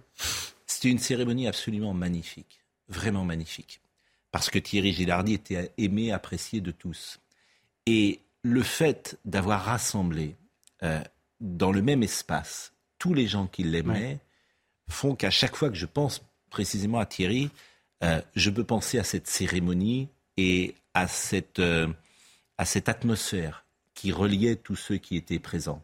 C'est très beau. C'est-à-dire que nous, je, vois suis comme prêtre, hein, c'est-à-dire que les gens rentrent mm. dans un certain, un certain état d'esprit, ils ne ressortent pas dans le même. Je suis d'accord. Il se passe quelque chose. Je suis d'accord et surtout euh, de, communier ensemble sur la présence de celui qui s'en va et des amis euh, qui sont là et, qui, sont là. Et c'était vraiment extrêmement émouvant que cette, euh, que cette, que cette cérémonie à Montfort-la-Maurie, qui avait vraiment marqué tous ceux qui étaient présents, parce que c'est vrai que c'était une personnalité en même temps particulière, parce que les gens l'aimaient, ce qui n'est pas si fréquent, même dans nos milieux, disons-le. L'Église, l'Église est belle quand elle console. Hmm. Et j'aime énormément la manière dont euh, l'enterrement euh, montre aussi qu'on avait raison d'aimer celui qui a disparu. Je pense par exemple à un grand ami Thierry Lévy qui avait fait une magnifique, qui avait ordonné une magnifique cérémonie. C'est très important aussi de voir à quel point l'être qu'on a aimé continuait à vous plaire même au-delà de sa mort. Puis on le découvre. Parfois on le découvre d'ailleurs à l'enterrement. C'est au moment où il disparaît qu'on réalise qu'il avait tant d'amis et tant de témoignages qui vous font découvrir un homme que vous ne connaissiez pas, une femme que vous ne connaissiez pas. C'est toujours difficile parce que nous, nous j'allais dire jongler ce terme un peu, euh, un peu trivial entre euh, Rome euh, et l'actualité que nous avons. Entre le sacré et le profane, en quelque sorte. Émeric, Émeric pour, pour peut-être nous dire quelles sont ces prises de parole qui ont lieu actuellement. Émeric. Eh bien, écoutez, après donc euh, le, sermon ou l'homélie du pape François, c'est à présent la prière universelle, c'est-à-dire des intentions de prière qui concernent les chefs d'État, qui concernent le monde entier, les, événements de l'actualité, par exemple, qui sont prononcés en différentes langues. Et puis ensuite, c'est le cœur de la messe, c'est-à-dire la consécration qui va, la liturgie eucharistique, comme on dit, qui va démarrer. Elle sera euh, d'ailleurs célébrée non pas par le pape François qui préside la cérémonie, mais par le doyen des cardinaux, c'est-à-dire le plus âgé, le cardinal Ré, car le pape François a du mal à rester debout longtemps. Vous savez qu'il a des problèmes physiques. Et donc, voilà, il préside la cérémonie, mais ce n'est pas lui qui va euh, célébrer l'Eucharistie. On a terminé sur le dossier énergie. Euh, on peut peut-être revoir cette image qui nous avait tant marqué hier avec Thibault Marcheteau qui était avec Olivier Gangloff à Gennevilliers. Et je trouve qu'il y a quelque chose de surréaliste dans ce que nos deux amis ont tourné, puisqu'au milieu de la nuit, à Gennevilliers, tout s'éteint et c'est la nuit noire avec peut-être des problèmes de sécurité. Thibault Marcheteau. On est à Gennevilliers dans les Hauts-de-Seine et dans quelques secondes les lumières devraient s'éteindre puisque les habitants depuis le 2 janvier vont devoir faire avec la décision. Et eh bien vous le voyez euh, sur ces images d'Olivier Gangloff, les lumières viennent de s'éteindre à Gennevilliers. C'est une décision du maire. Donc depuis euh, le 2 décembre, le 2 janvier pardon, euh, les quartiers et les rues de Gennevilliers vont s'éteindre et jusqu'à 5 heures du matin. Alors on va essayer de voir comment est-ce que les habitants vont devoir faire dans les prochains jours pour évoluer dans des quartiers complètement sombres et sans aucune lumière. Je vous propose de nous suivre. On va essayer de voir comment est-ce que vont devoir faire les habitants puisque la lumière va se réveiller ici euh, à 5 heures du matin.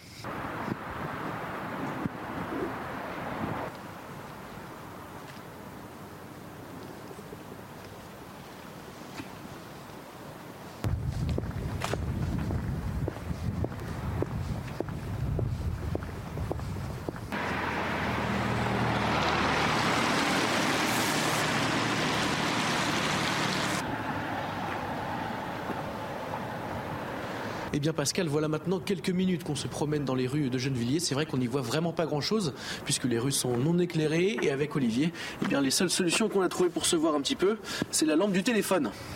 Absolument. Voilà ce qu'on pouvait dire sur ce dossier énergétique. Dans l'actualité également, et on a commencé tout à l'heure avec cela, il y a les propos de Papendiaï. Et je disais qu'un chef c'est fait pour chefer, un ministre c'est fait pour donner une direction, pour donner son avis. Et je vais vous proposer d'écouter ce qu'il a dit hier euh, sur euh, Apolline de Malherbe. On lui pose une question simple. Est-ce que des élèves peuvent rentrer au collège ou au lycée avec une abaya? Eh bien, le ministre de l'Éducation nationale ne sait pas d'abord faire appliquer sa propre circulaire.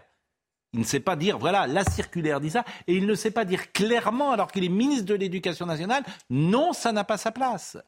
Donc, est-ce une stratégie Est-ce de la soumission Est-ce de la renonciation? Je ne sais pas, mais je ne trouve qu'il n'est pas à sa place. Et euh, c'est ennuyeux quand tu es un ministre et que tu ne donnes pas euh, la direction. Écoutez ce passage éclairant.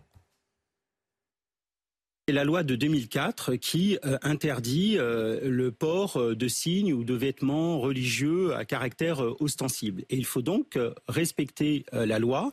il faut la respecter fermement. L'abaya est un signe religieux ostensible euh, si c'est une abaya, de, bien entendu que la, difficulté, ça n'est pas moi qui vais chaque matin regarder des photographies euh, de vêtements et puis euh, décider si c'est à caractère religieux ou pas. Du côté de l'uniforme, il y a des formes d'accessoirisation qui peuvent également euh, contourner. Donc, si, il y a une solution, c'est la loi de 2004 qu'il faut appliquer fermement. Nous avons publié une circulaire euh, sur ce sujet pour accompagner les chefs d'établissement. Nous avons des équipes valeurs de la République qui viennent en appui lorsque des questions se posent, qui peuvent même se rendre euh, sur place dans les établissements lorsque il y a une alerte et euh, que le chef d'établissement a besoin d'un coup de main. Mais pour vous, en tout cas, tout est dans la loi et rien que dans la loi. Tout est dans la loi, rien. Il faut l'appliquer fermement et avec discernement. Et d'ailleurs, on travaille et, et on a des chiffres qui sont en baisse. Ce qui est sidérant dans ce qu'il dit, il parle de la loi de 2004, certes, mais il a fait lui-même une circulaire qui a été envoyée le 9 novembre au directeur d'école et au chef d'établissement, qui est appuyée par cinq fiches pratiques sur ce qu'il convient de faire en cas de menace ou d'atteinte à la laïcité. Il a juste à dire appliquer ma circulaire. C'est incroyable. il ne le fait pas. Et que dit sa circulaire? Les signes ou tenues qui ne sont pas par nature des signes d'appartenance religieuse, mais peuvent le devenir indirectement et manifestement en raison du comportement des élèves. C'est quand même incroyable. Oui, mais Pascal, d'abord, il y a de, à mon avis, d'abord tout intellectuel pense qu'une question est dangereuse. Et il est clair qu'il, et il est clair qu'il ne sait pas répondre sans équivoque même aux interrogations les plus simples. Mais là où je vous rejoins, Pascal, si j'ai bien saisi votre pensée, il n'est même pas capable de dire que sa circulaire doit être appliquée parce que je pense que profondément, il n'est pas persuadé qu'elle est valable. C'est ça le Tout n'est pas dans la loi de Je 2004. crains que vous ayez raison. Tout n'est pas dans la loi de Et 2004. même son C'est vrai. attitude corporelle le montre. Oui, Totalement. Pascal. C'est le body language, Absolument. comme disent Pascal, euh, très clair. Tout les est vrai. Le point qui est vrai, c'est que tout n'est pas dans la loi de 2004. Pour la bonne raison, moi j'ai vécu la loi, elle a- d'ailleurs, il a fallu 15 ans pour faire la loi de 2004, puisque le problème s'était posé dès 1990. Mais enfin, Bien peu sûr. importe. Mais la loi de 2004, l'abaya n'existait pas. Oh. Évidemment, la loi Ah ne pouvait pas prévoir que dans les écoles de France, on aurait des élèves qui viendraient en abaya. Donc là, il a une occasion. On lui pose, la journaliste lui pose la question directement. Il a une occasion formidable de dire, bien évidemment, ce vêtement n'est pas euh, compatible avec la loi de 2004, donc il sera interdit dans les écoles. Et là, il aurait eu une position qui aurait soulagé tous les professeurs, tous les directeurs d'établissements qui ne savent pas comment se comporter parce qu'ils sont tout seuls dans leur établissement surtout la pour régler ce problème. dont parle Le ministre était la référence. Le ministre, pourquoi ne l'a-t-il pas dit? Parce que le ministre ne partage pas ce sentiment. Le ministre doit penser au fort, dans son fort intérieur. euh, mon père, je pense que dans son fort intérieur, il pense que c'est une aberration. Moi, Je pense que si interdire mes le sport. informations sont exactes, je pense qu'au sommet de l'État, euh, on n'est pas sur cette position. Oui, mais si on relit la, la, la, la Et circulaire peut-être même que M. Euh, Ndiaye, euh, peut-être, euh, lui a-t-on dit que ce, qu'il avait dit hier n'était pas euh, opportun. La circulaire que vous avez lue, Pascal, elle ne dit pas qu'il faut interdire les abayas, si j'ai bien compris. Elle dit ce vêtement peut devenir, qui est un vêtement culturel, peut devenir religieux en fonction du comportement des élèves. Est-ce que je dis une bêtise Non. Donc ça veut dire qu'il y a une part d'interprétation de la part des directeurs, de, des proviseurs, des directeurs de collège. On vient des pas en robe longue à l'école. C'est quand même Mais pas très compliqué dit- de dire ça. Mais c'est pas ce que dit la circulaire. Non. Et donc moi je pense que tout ça va se terminer devant les tribunaux administratifs si vous excluez des gamines, que par le jeu des appels, des jurisprudences, vous serez dans une confusion juridique totale. Et donc je pense que c'est pour ça que le ministre est hésitant dans sa Non, position. je pense que c'est ce je que dit Philippe, ça l'ennuie même son. vais jusqu'au- Je- ça l'ennuie parce qu'au fond, il est multiculturel. Non mais ça c'est votre interprétation. Ah, écoutez, Je pense que- il a le droit je pense d'ailleurs. que juridiquement, Mais il a le droit. je pense que juridiquement, dit, ça il a- il a- il le droit. Et que la seule solution juridique, c'est l'uniforme. Il- il- mais Ah ben, il, il a le droit. Je de- pense que la moi, je seule solution Mais juridique, il est d'une sensibilité différente. Mais la circulaire, d'ailleurs, n'est pas assez claire de mon Mais elle n'est pas claire, la circulaire. Mais- Donc ça, ah, écoutez, elle est extrêmement claire. Bah non, parce qu'elle mais- pose une interprétation Mais du elle est comportement de extrêmement l'élève. claire. Je sais pas, Bien sûr, les, les signes ou tenues qui ne sont pas par nature des signes d'appartenance religieuse, mais peuvent le devenir indirectement. Peuvent le devenir, Et manifestement en raison du comportement de l'élève. Donc, en fonction du comportement. Donc, toi qui as une abaya mais qui a un comportement normal, tu peux la garder. Mais toi qui as une abaya et qui euh, a un, autre comportement qu'on ne définit pas dans la circulaire, qu'est-ce qu'un comportement religieux, mon père? C'est pas évident. Hein Euh, donc, euh, je pense que cette circulaire est pas très précise Bon, parce que juridiquement, ça ne tient pas. En tout cas, ben, écoutez, oui, mais c'est. Et donc, la seule solution, à mon sens, c'est l'uniforme. Parce que fin de la discussion. Mais il n'en Ah, en tout cas, c'est une piste possible. Bon, nous allons euh, parler également des retraites parce que, euh, évidemment, ce sujet est sur euh, la table. C'est intéressant d'ailleurs. euh, il y a les, les prophètes du malheur qui peuvent exister, qui pensent que euh, la France va s'embraser. Euh, et il y en a d'autres qui pensent, comme moi, que la France, elle est anesthésiée et que rien ne se passe en France. Euh, depuis, euh, Emmanuel Macron a anesthésié tout le monde. Euh, et, je l'ai vu avec le Covid, je l'ai parfois regretté. Les gens acceptent tout. Ils acceptaient tout. Toutes les, libertés, quand même, qui étaient attaquées fortement. Et il n'y a pas eu de mouvement particulier, sauf sur le pass sanitaire, un tout petit peu, mais sur le confinement, tout le monde a trouvé ça très bien. Bon. Ça m'a étonné. Alors, voyons le sujet de Sophia Doll sur les retraites, peut-être, et peut-être me direz-vous ce que vous pensez. Est-ce que ça va s'enflammer ou pas CGT, CFTC ou encore CFDT, à la sortie du bureau de la Première ministre, qu'ils soient considérés comme réformistes ou non, les syndicats sont unanimes. Le recul de l'âge de départ à la retraite à 64 ou 65 ans, c'est non. Il faut de la justice. Aujourd'hui, cette réforme ne repose que sur les salariés. Les entreprises mettent 5 euros par mois par salarié, les salariés mettent 2 euros, 2-3 euros par mois. C'est 7 milliards qui rentrent, il n'y a plus de déficit. Ça faisait 12 ans que l'ensemble des organisations syndicales dans ce pays ne s'étaient pas unies contre une réforme. Euh, peut-être que c'est ça le message du président de la République, de dire j'écoute et euh, je rassemble autour de moi. Bah là, il a rassemblé contre lui. Les dernières concertations hier ont tourné au dialogue de sourds. Chaque camp reste sur ses positions. Pourtant, de son côté, le ministre du Travail, Olivier Dussopt, assure avoir répondu à des demandes des syndicats. Mais dans une interview aux Parisiens, ces mots sont plus sévères. Les Français sont plus raisonnables que certains responsables syndicaux et politiques. Personne ne souhaite un blocage. Il ne faut pas prendre les gens pour des imbéciles. Les Français comprennent parfaitement ce qu'on doit faire. Le dialogue semble rompu. L'intersyndicale a prévu de se réunir et d'annoncer une date de mobilisation. Bon, est-ce que vous pensez que ça va s'enflammer?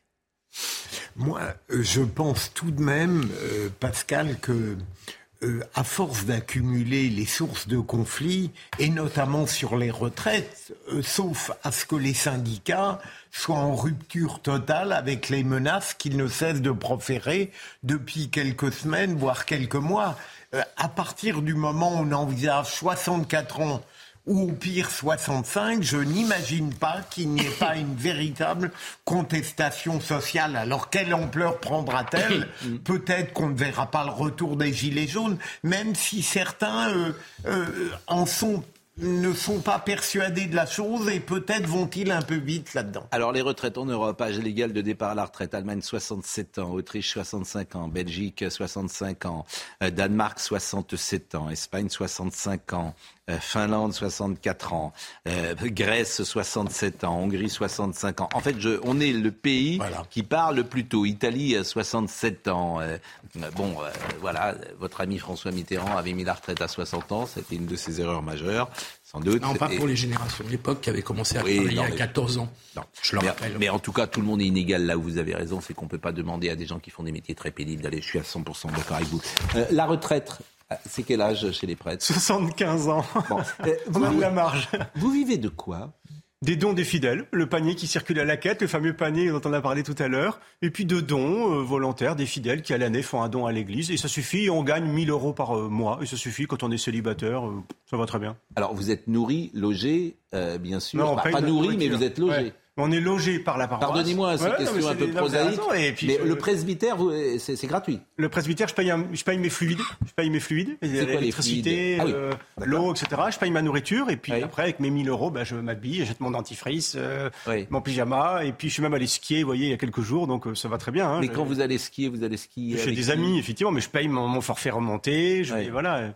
Mais non, la vie, ça va. Quand on est célibataire, qu'on est logé, qu'on a 1000 mm. euros par mois, Hmm. Bah, et la nourriture, vous la payez Oui, je paye ma nourriture. Hmm. Oui, oui, si, si, comme n'importe qui. Euh, je me demande quelle est la vie euh, personnelle parfois d'un prêtre. Est-ce que vous allez au cinéma? Est-ce que vous allez au théâtre? Est-ce que vous avez des activités? Est-ce que vous avez des activités, je veux dire euh, de, des loisirs. C'était ça. Oui, c'est une question qui revient souvent et qui est un peu blessante. On a l'impression que les prêtres sont des no-life. Oui, je suis d'accord avec vous. On a l'impression que vous êtes. En fait, on a l'impression que vous êtes un saint. Ouais, bah c'est pas le cas, je peux vous dire. Et que vous euh, avez une vie de sainteté. Non, non, j'ai un vélo, je marche, je ah bah, cours. Un vélo, oui, ça c'est. Euh, ça... Je regarde c'est cinéma. C'est vrai que c'est très dangereux d'avoir un vélo dans Paris. C'est très audacieux. Mais non, j'ai une vie ordinaire. Vous jouez au golf Attendez, vous jouez au golf Vous avez des Ah bon, je croyais que vous disiez. Donc vous n'avez pas de trottinette, ça va. Mais Pascal l'a dit tout à l'heure, vous êtes un spécimen rare, vous avez la religion joyeuse. Mm. Ce qui n'est pas toujours le cas chez beaucoup de prêtres. on, a été euh, régulièrement euh, à Rome depuis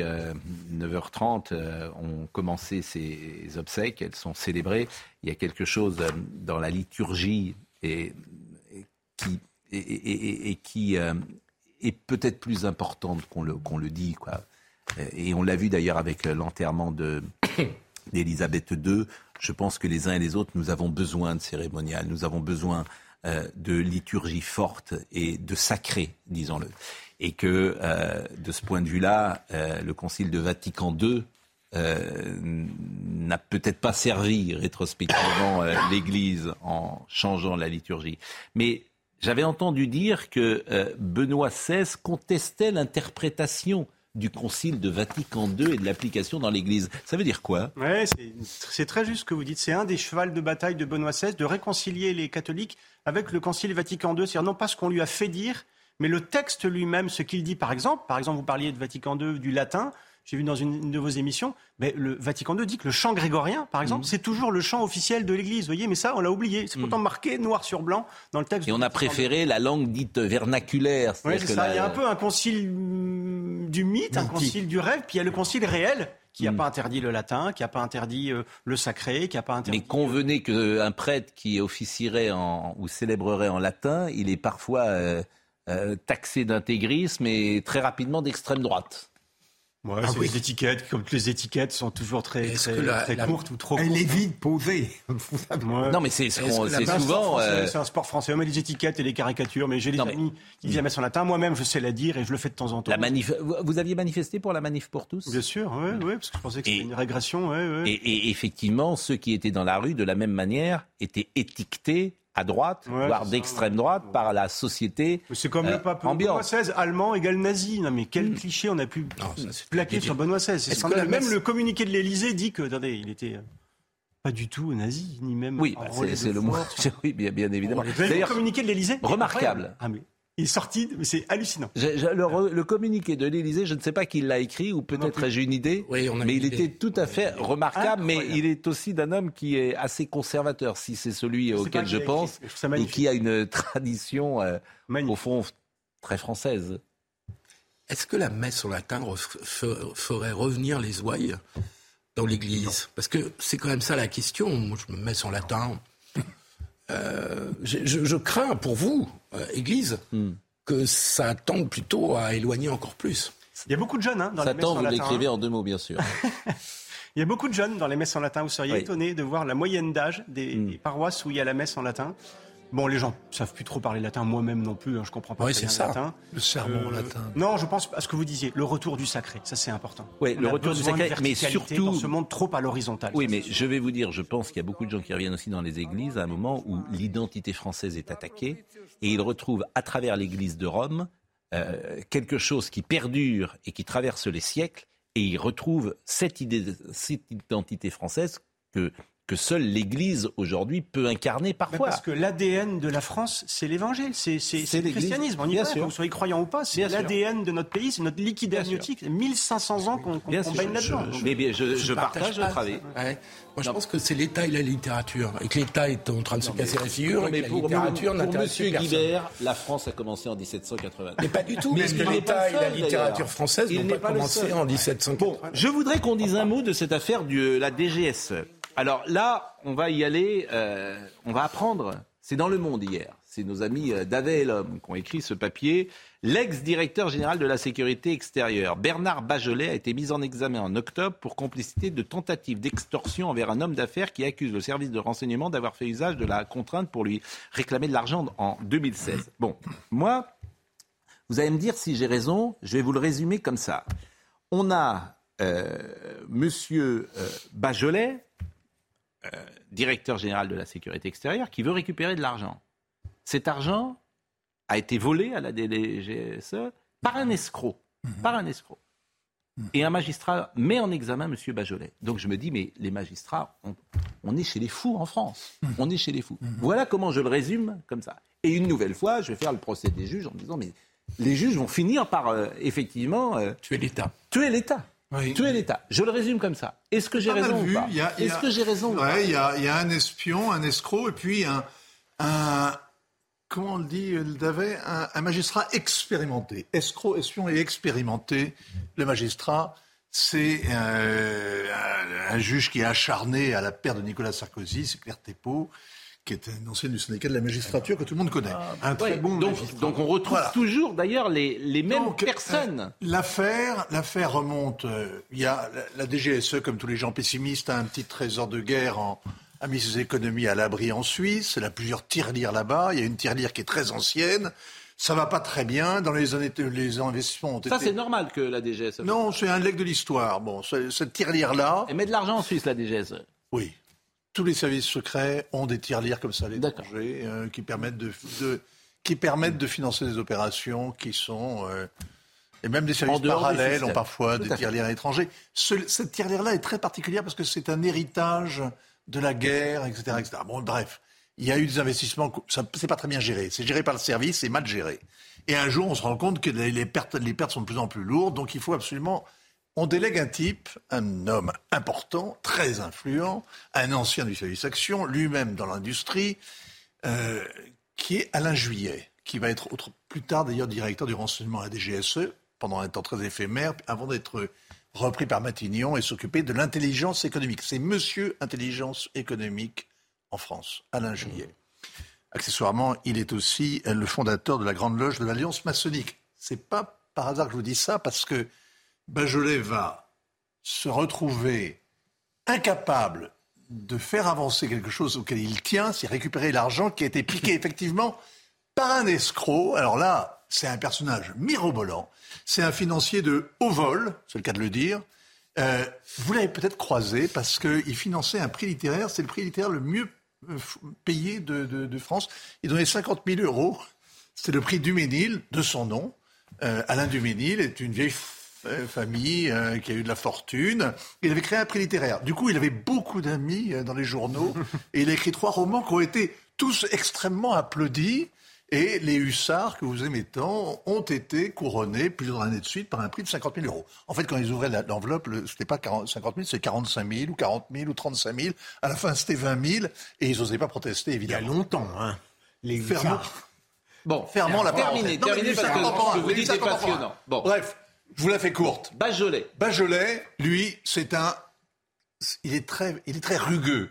C'est un diplomate qui a servi l'État pendant 45 ans, qui a une vision très haute de l'État. Il a été ambassadeur en Irak pendant la guerre, en Afghanistan pendant la guerre, en Algérie pendant. Euh, en Algérie, tout simplement, c'est encore pire. Et il a été, et c'est un ami de François Hollande, il est nommé à la tête de la DGSE. Et là, il dit tiens, mais c'est quoi cette histoire Cet argent, et il veut récupérer cet argent parce que cet argent qui avait été mal investi, on a demandé à M. Juillet d'essayer de le récupérer. Il a trouvé un financier, le Duménil dont je vous parlais, et qui, par un tour de passe-passe extraordinaire, a réussi à s'approprier euh, les fonds, le capital euh, investi par des GSE et à le siphonner et à, créer une banqueroute frauduleuse. C'est un roman d'espionnage. Le gars est plusieurs fois condamné, etc. Donc Bajolet, lui, il fait son job de récupérer l'argent. Et, pourquoi il est mis en examen Alors, c'est là où ça devient incroyable. Pourquoi il est mis en examen, Bajolet En général, en général, quand vous heurtez un service secret, un service de renseignement d'État, vous avez intérêt à filer doux. Euh, c'est vraiment, c'est, on, on, souhaite ça même pas son pire ennemi. Ça, moi, ça m'est arrivé une fois, je, vous, je pourrais vous raconter. Mais quand vous avez un service à vos, à vos basques, vous avez intérêt à faire attention. Pas du tout. Duménil, il s'en tape, il s'en moque, il les défie, il les nargue, il refuse même de leur parler. Ses avocats refusent de parler aux avocats de la DGSE. Il veut rien entendre. Un jour, Bachelet, qui veut, qui veut récupérer son argent et qui n'arrive pas à être obéi à l'intérieur de la DGSE, Bachelet, on lui dit tiens, il va passer, le, le, le Duménil, il passe à Roissy. Donc la PAF saisit Monsieur, Duménil, l'emmène dans la petite salle à côté, et là, pendant six minutes, il est avec deux gars de la DGSE qui lui disent, Monsieur, poliment, très poliment, il va falloir quand même que nos avocats se parlent. Et l'autre entend, on, dit, on lui montre des photos où on le voit euh, ben, à Genève, à Londres, avec sa famille, etc., etc. Ils de l'intimider un peu. Il sort au bout de six minutes de la pièce. Il a raté son avion. Il n'est pas content il ose tout, et donc il porte plainte. La plainte est enterrée, non-lieu. La deuxième plainte, eh bien, à ce moment-là, il saisit un juge d'instruction. Il a de bons avocats, et au bout du compte, effectivement, Madame Thépeau va donc euh, inculper, mettre en examen Bernard Bajolet pour tentative d'extorsion, non, pour euh, complicité d'extorsion et atteinte à la liberté individuelle par dépositaire de l'autorité publique. Alors moi, je voudrais dire quelque chose à Mme Thépeau. C'est que si Bajolet est capable de complicité d'extorsion, il faut lui faire savoir qu'il est aussi capable, qu'il a couvert des effractions, des vols, quelques assassinats, des délits d'excès de, des excès de vitesse, toutes sortes vraiment. Parce que il suffit de se référer, par exemple, aux confidences de M. François Hollande, ouais, nos amis d'Aveilum. Il a couvert notamment, et il faut aller dans le bureau de Bajolet, vous aviez une très belle Kalachnikov qui avait été saisie au Sahel à des gens d'ACMI à qui on n'avait pas, euh, qui n'étaient pas passés en jugement. Hein. Hmm. Donc, c'est dément, c'est dément, c'est dément. Je trouve que cette histoire qui sera, qui sera peu alors, médiatisée, mais qui montre un état d'esprit de la Non, magistrature de ça certains. montre, ça montre l'effondrement de l'État, de l'autorité Ah, de l'État. oui, oui. Qu'un escroc soit capable de tenir comme ça, en respect. Oui, aussi. Non, mais ça montre beaucoup de choses. Mais c'est au mode, c'est le pouvoir. Aujourd'hui, un juge a plus de pouvoir qu'un ministre. La cerise sur le gâteau. Vaut mieux être juge. À défaut d'avoir le, à, défaut que vous mettiez la couronne, la cerise sur le gâteau, c'est que euh, le juge Thépo considère que l'affaire est particulièrement sensible et tellement sensible qu'elle l'invite, qu'elle l'incite à refuser de transmettre à Bajolet euh, les procès-verbaux de l'enquête. Parce que c'est trop sensible, on ne peut pas lui donner, notamment les pièces qu'il, euh, qui sont couvertes par le secret défense. C'est-à-dire que à l'ancien directeur de la DGSE, on ne veut pas donner les éléments du dossier au- auquel a droit. Alors, fa- fallait un peu de temps. D'abord, euh, je, je vous- fascinant. je vous remercie de, de votre synthèse, euh, comme toujours, qui est extrêmement brillante et, remarquable. Euh, je pense qu'on a appris à des téléspectateurs cette affaire. Euh, elle est ahurissante. Et quand je la résumais en disant dans quel monde sommes-nous lorsqu'une magistrate euh, met en examen cette personne-là Ah, avec ses, son passé, son histoire, les- qu'il a rendu à, à l'État et qu'il se trouve aujourd'hui en difficulté, il sera peut-être pourquoi en pas- face d'un escroc qui a été condamné sûr, par les tribunaux plusieurs donc, fois. donc je trouve ça invraisemblable, mais c'est pas la première fois que j'ai un problème avec la magistrature en France. Et le gouvernement des juges. Non mais que- Non, je ne sais pas ce que vous en pensez. Je hein. ne discute pas la version de Loïc Hervouet, même si je... pas Loïc, donc vous pouvez l'appeler Loïc. Non, C'est mais- pas grave, il grave. Vincent. Non, mais ce vous fait- êtes Robert Bilger, je, je continue à penser que Claire Thépeau est un magistrat remarquable. En l'occurrence, Ah, ils sont tous si remarquables. Elle a- elle a rien à en- en faire. l'occurrence, si j'ai bien saisi, c'est une plainte avec constitution de partie civile oui. qui a été portée par l'escroc. Oui. Euh, et je me demande si là, la mise en examen n'était quasiment pas automatique.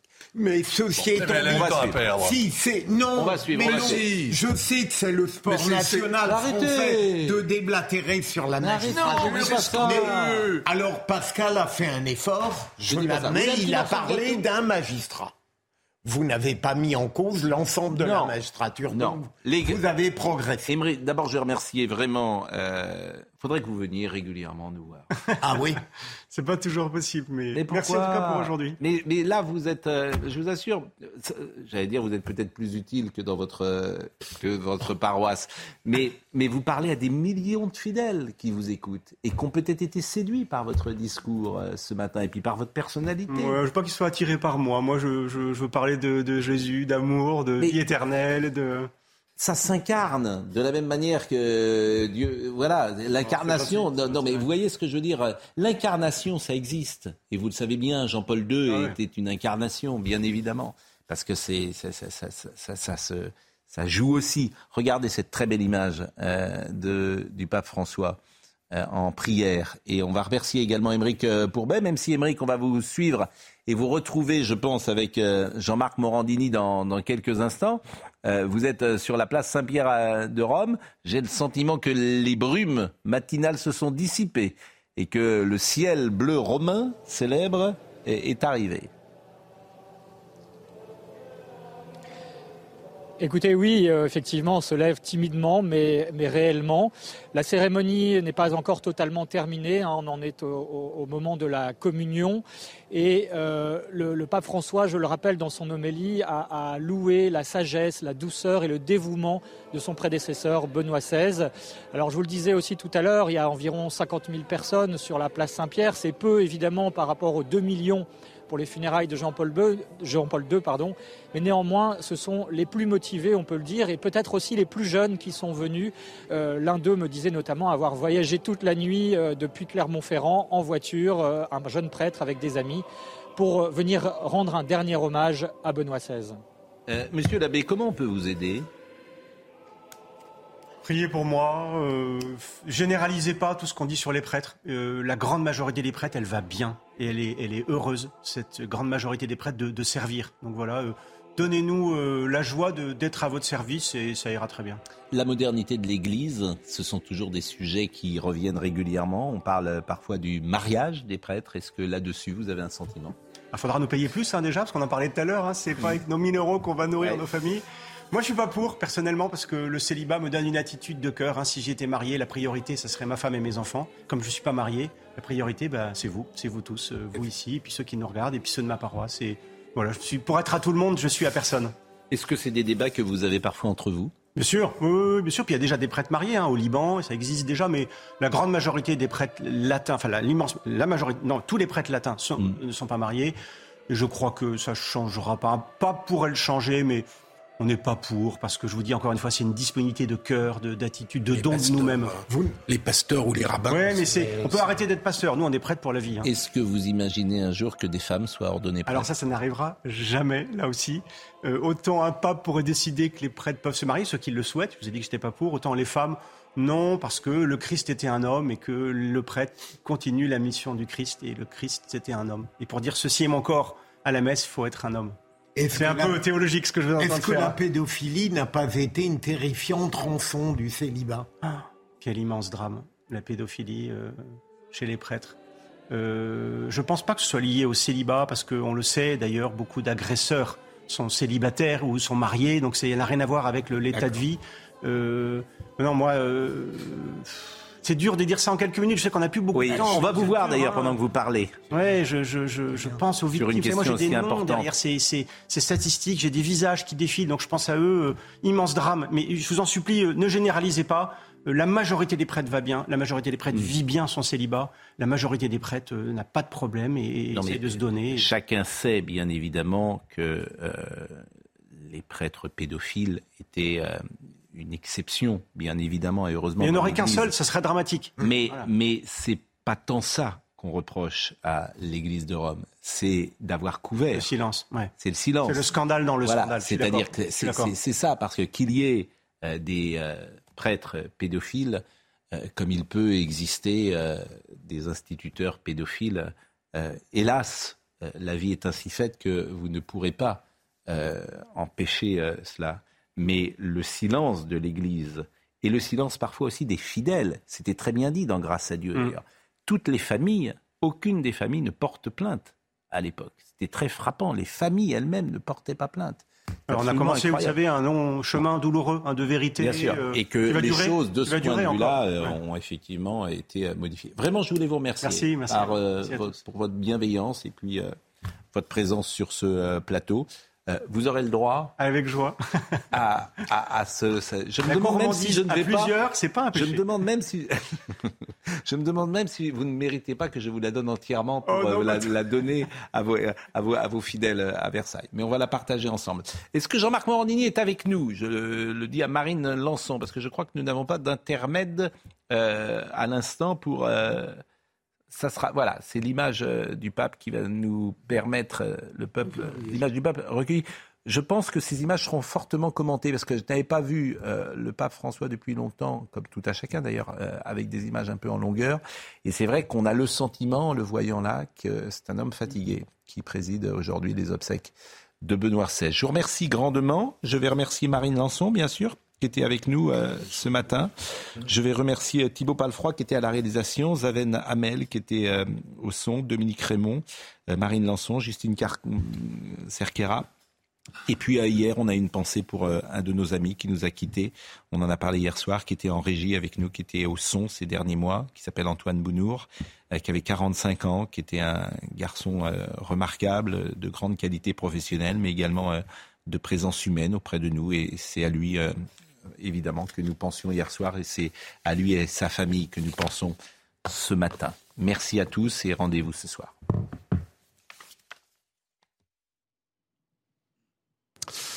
Bonjour et bienvenue en direct pour. Euh,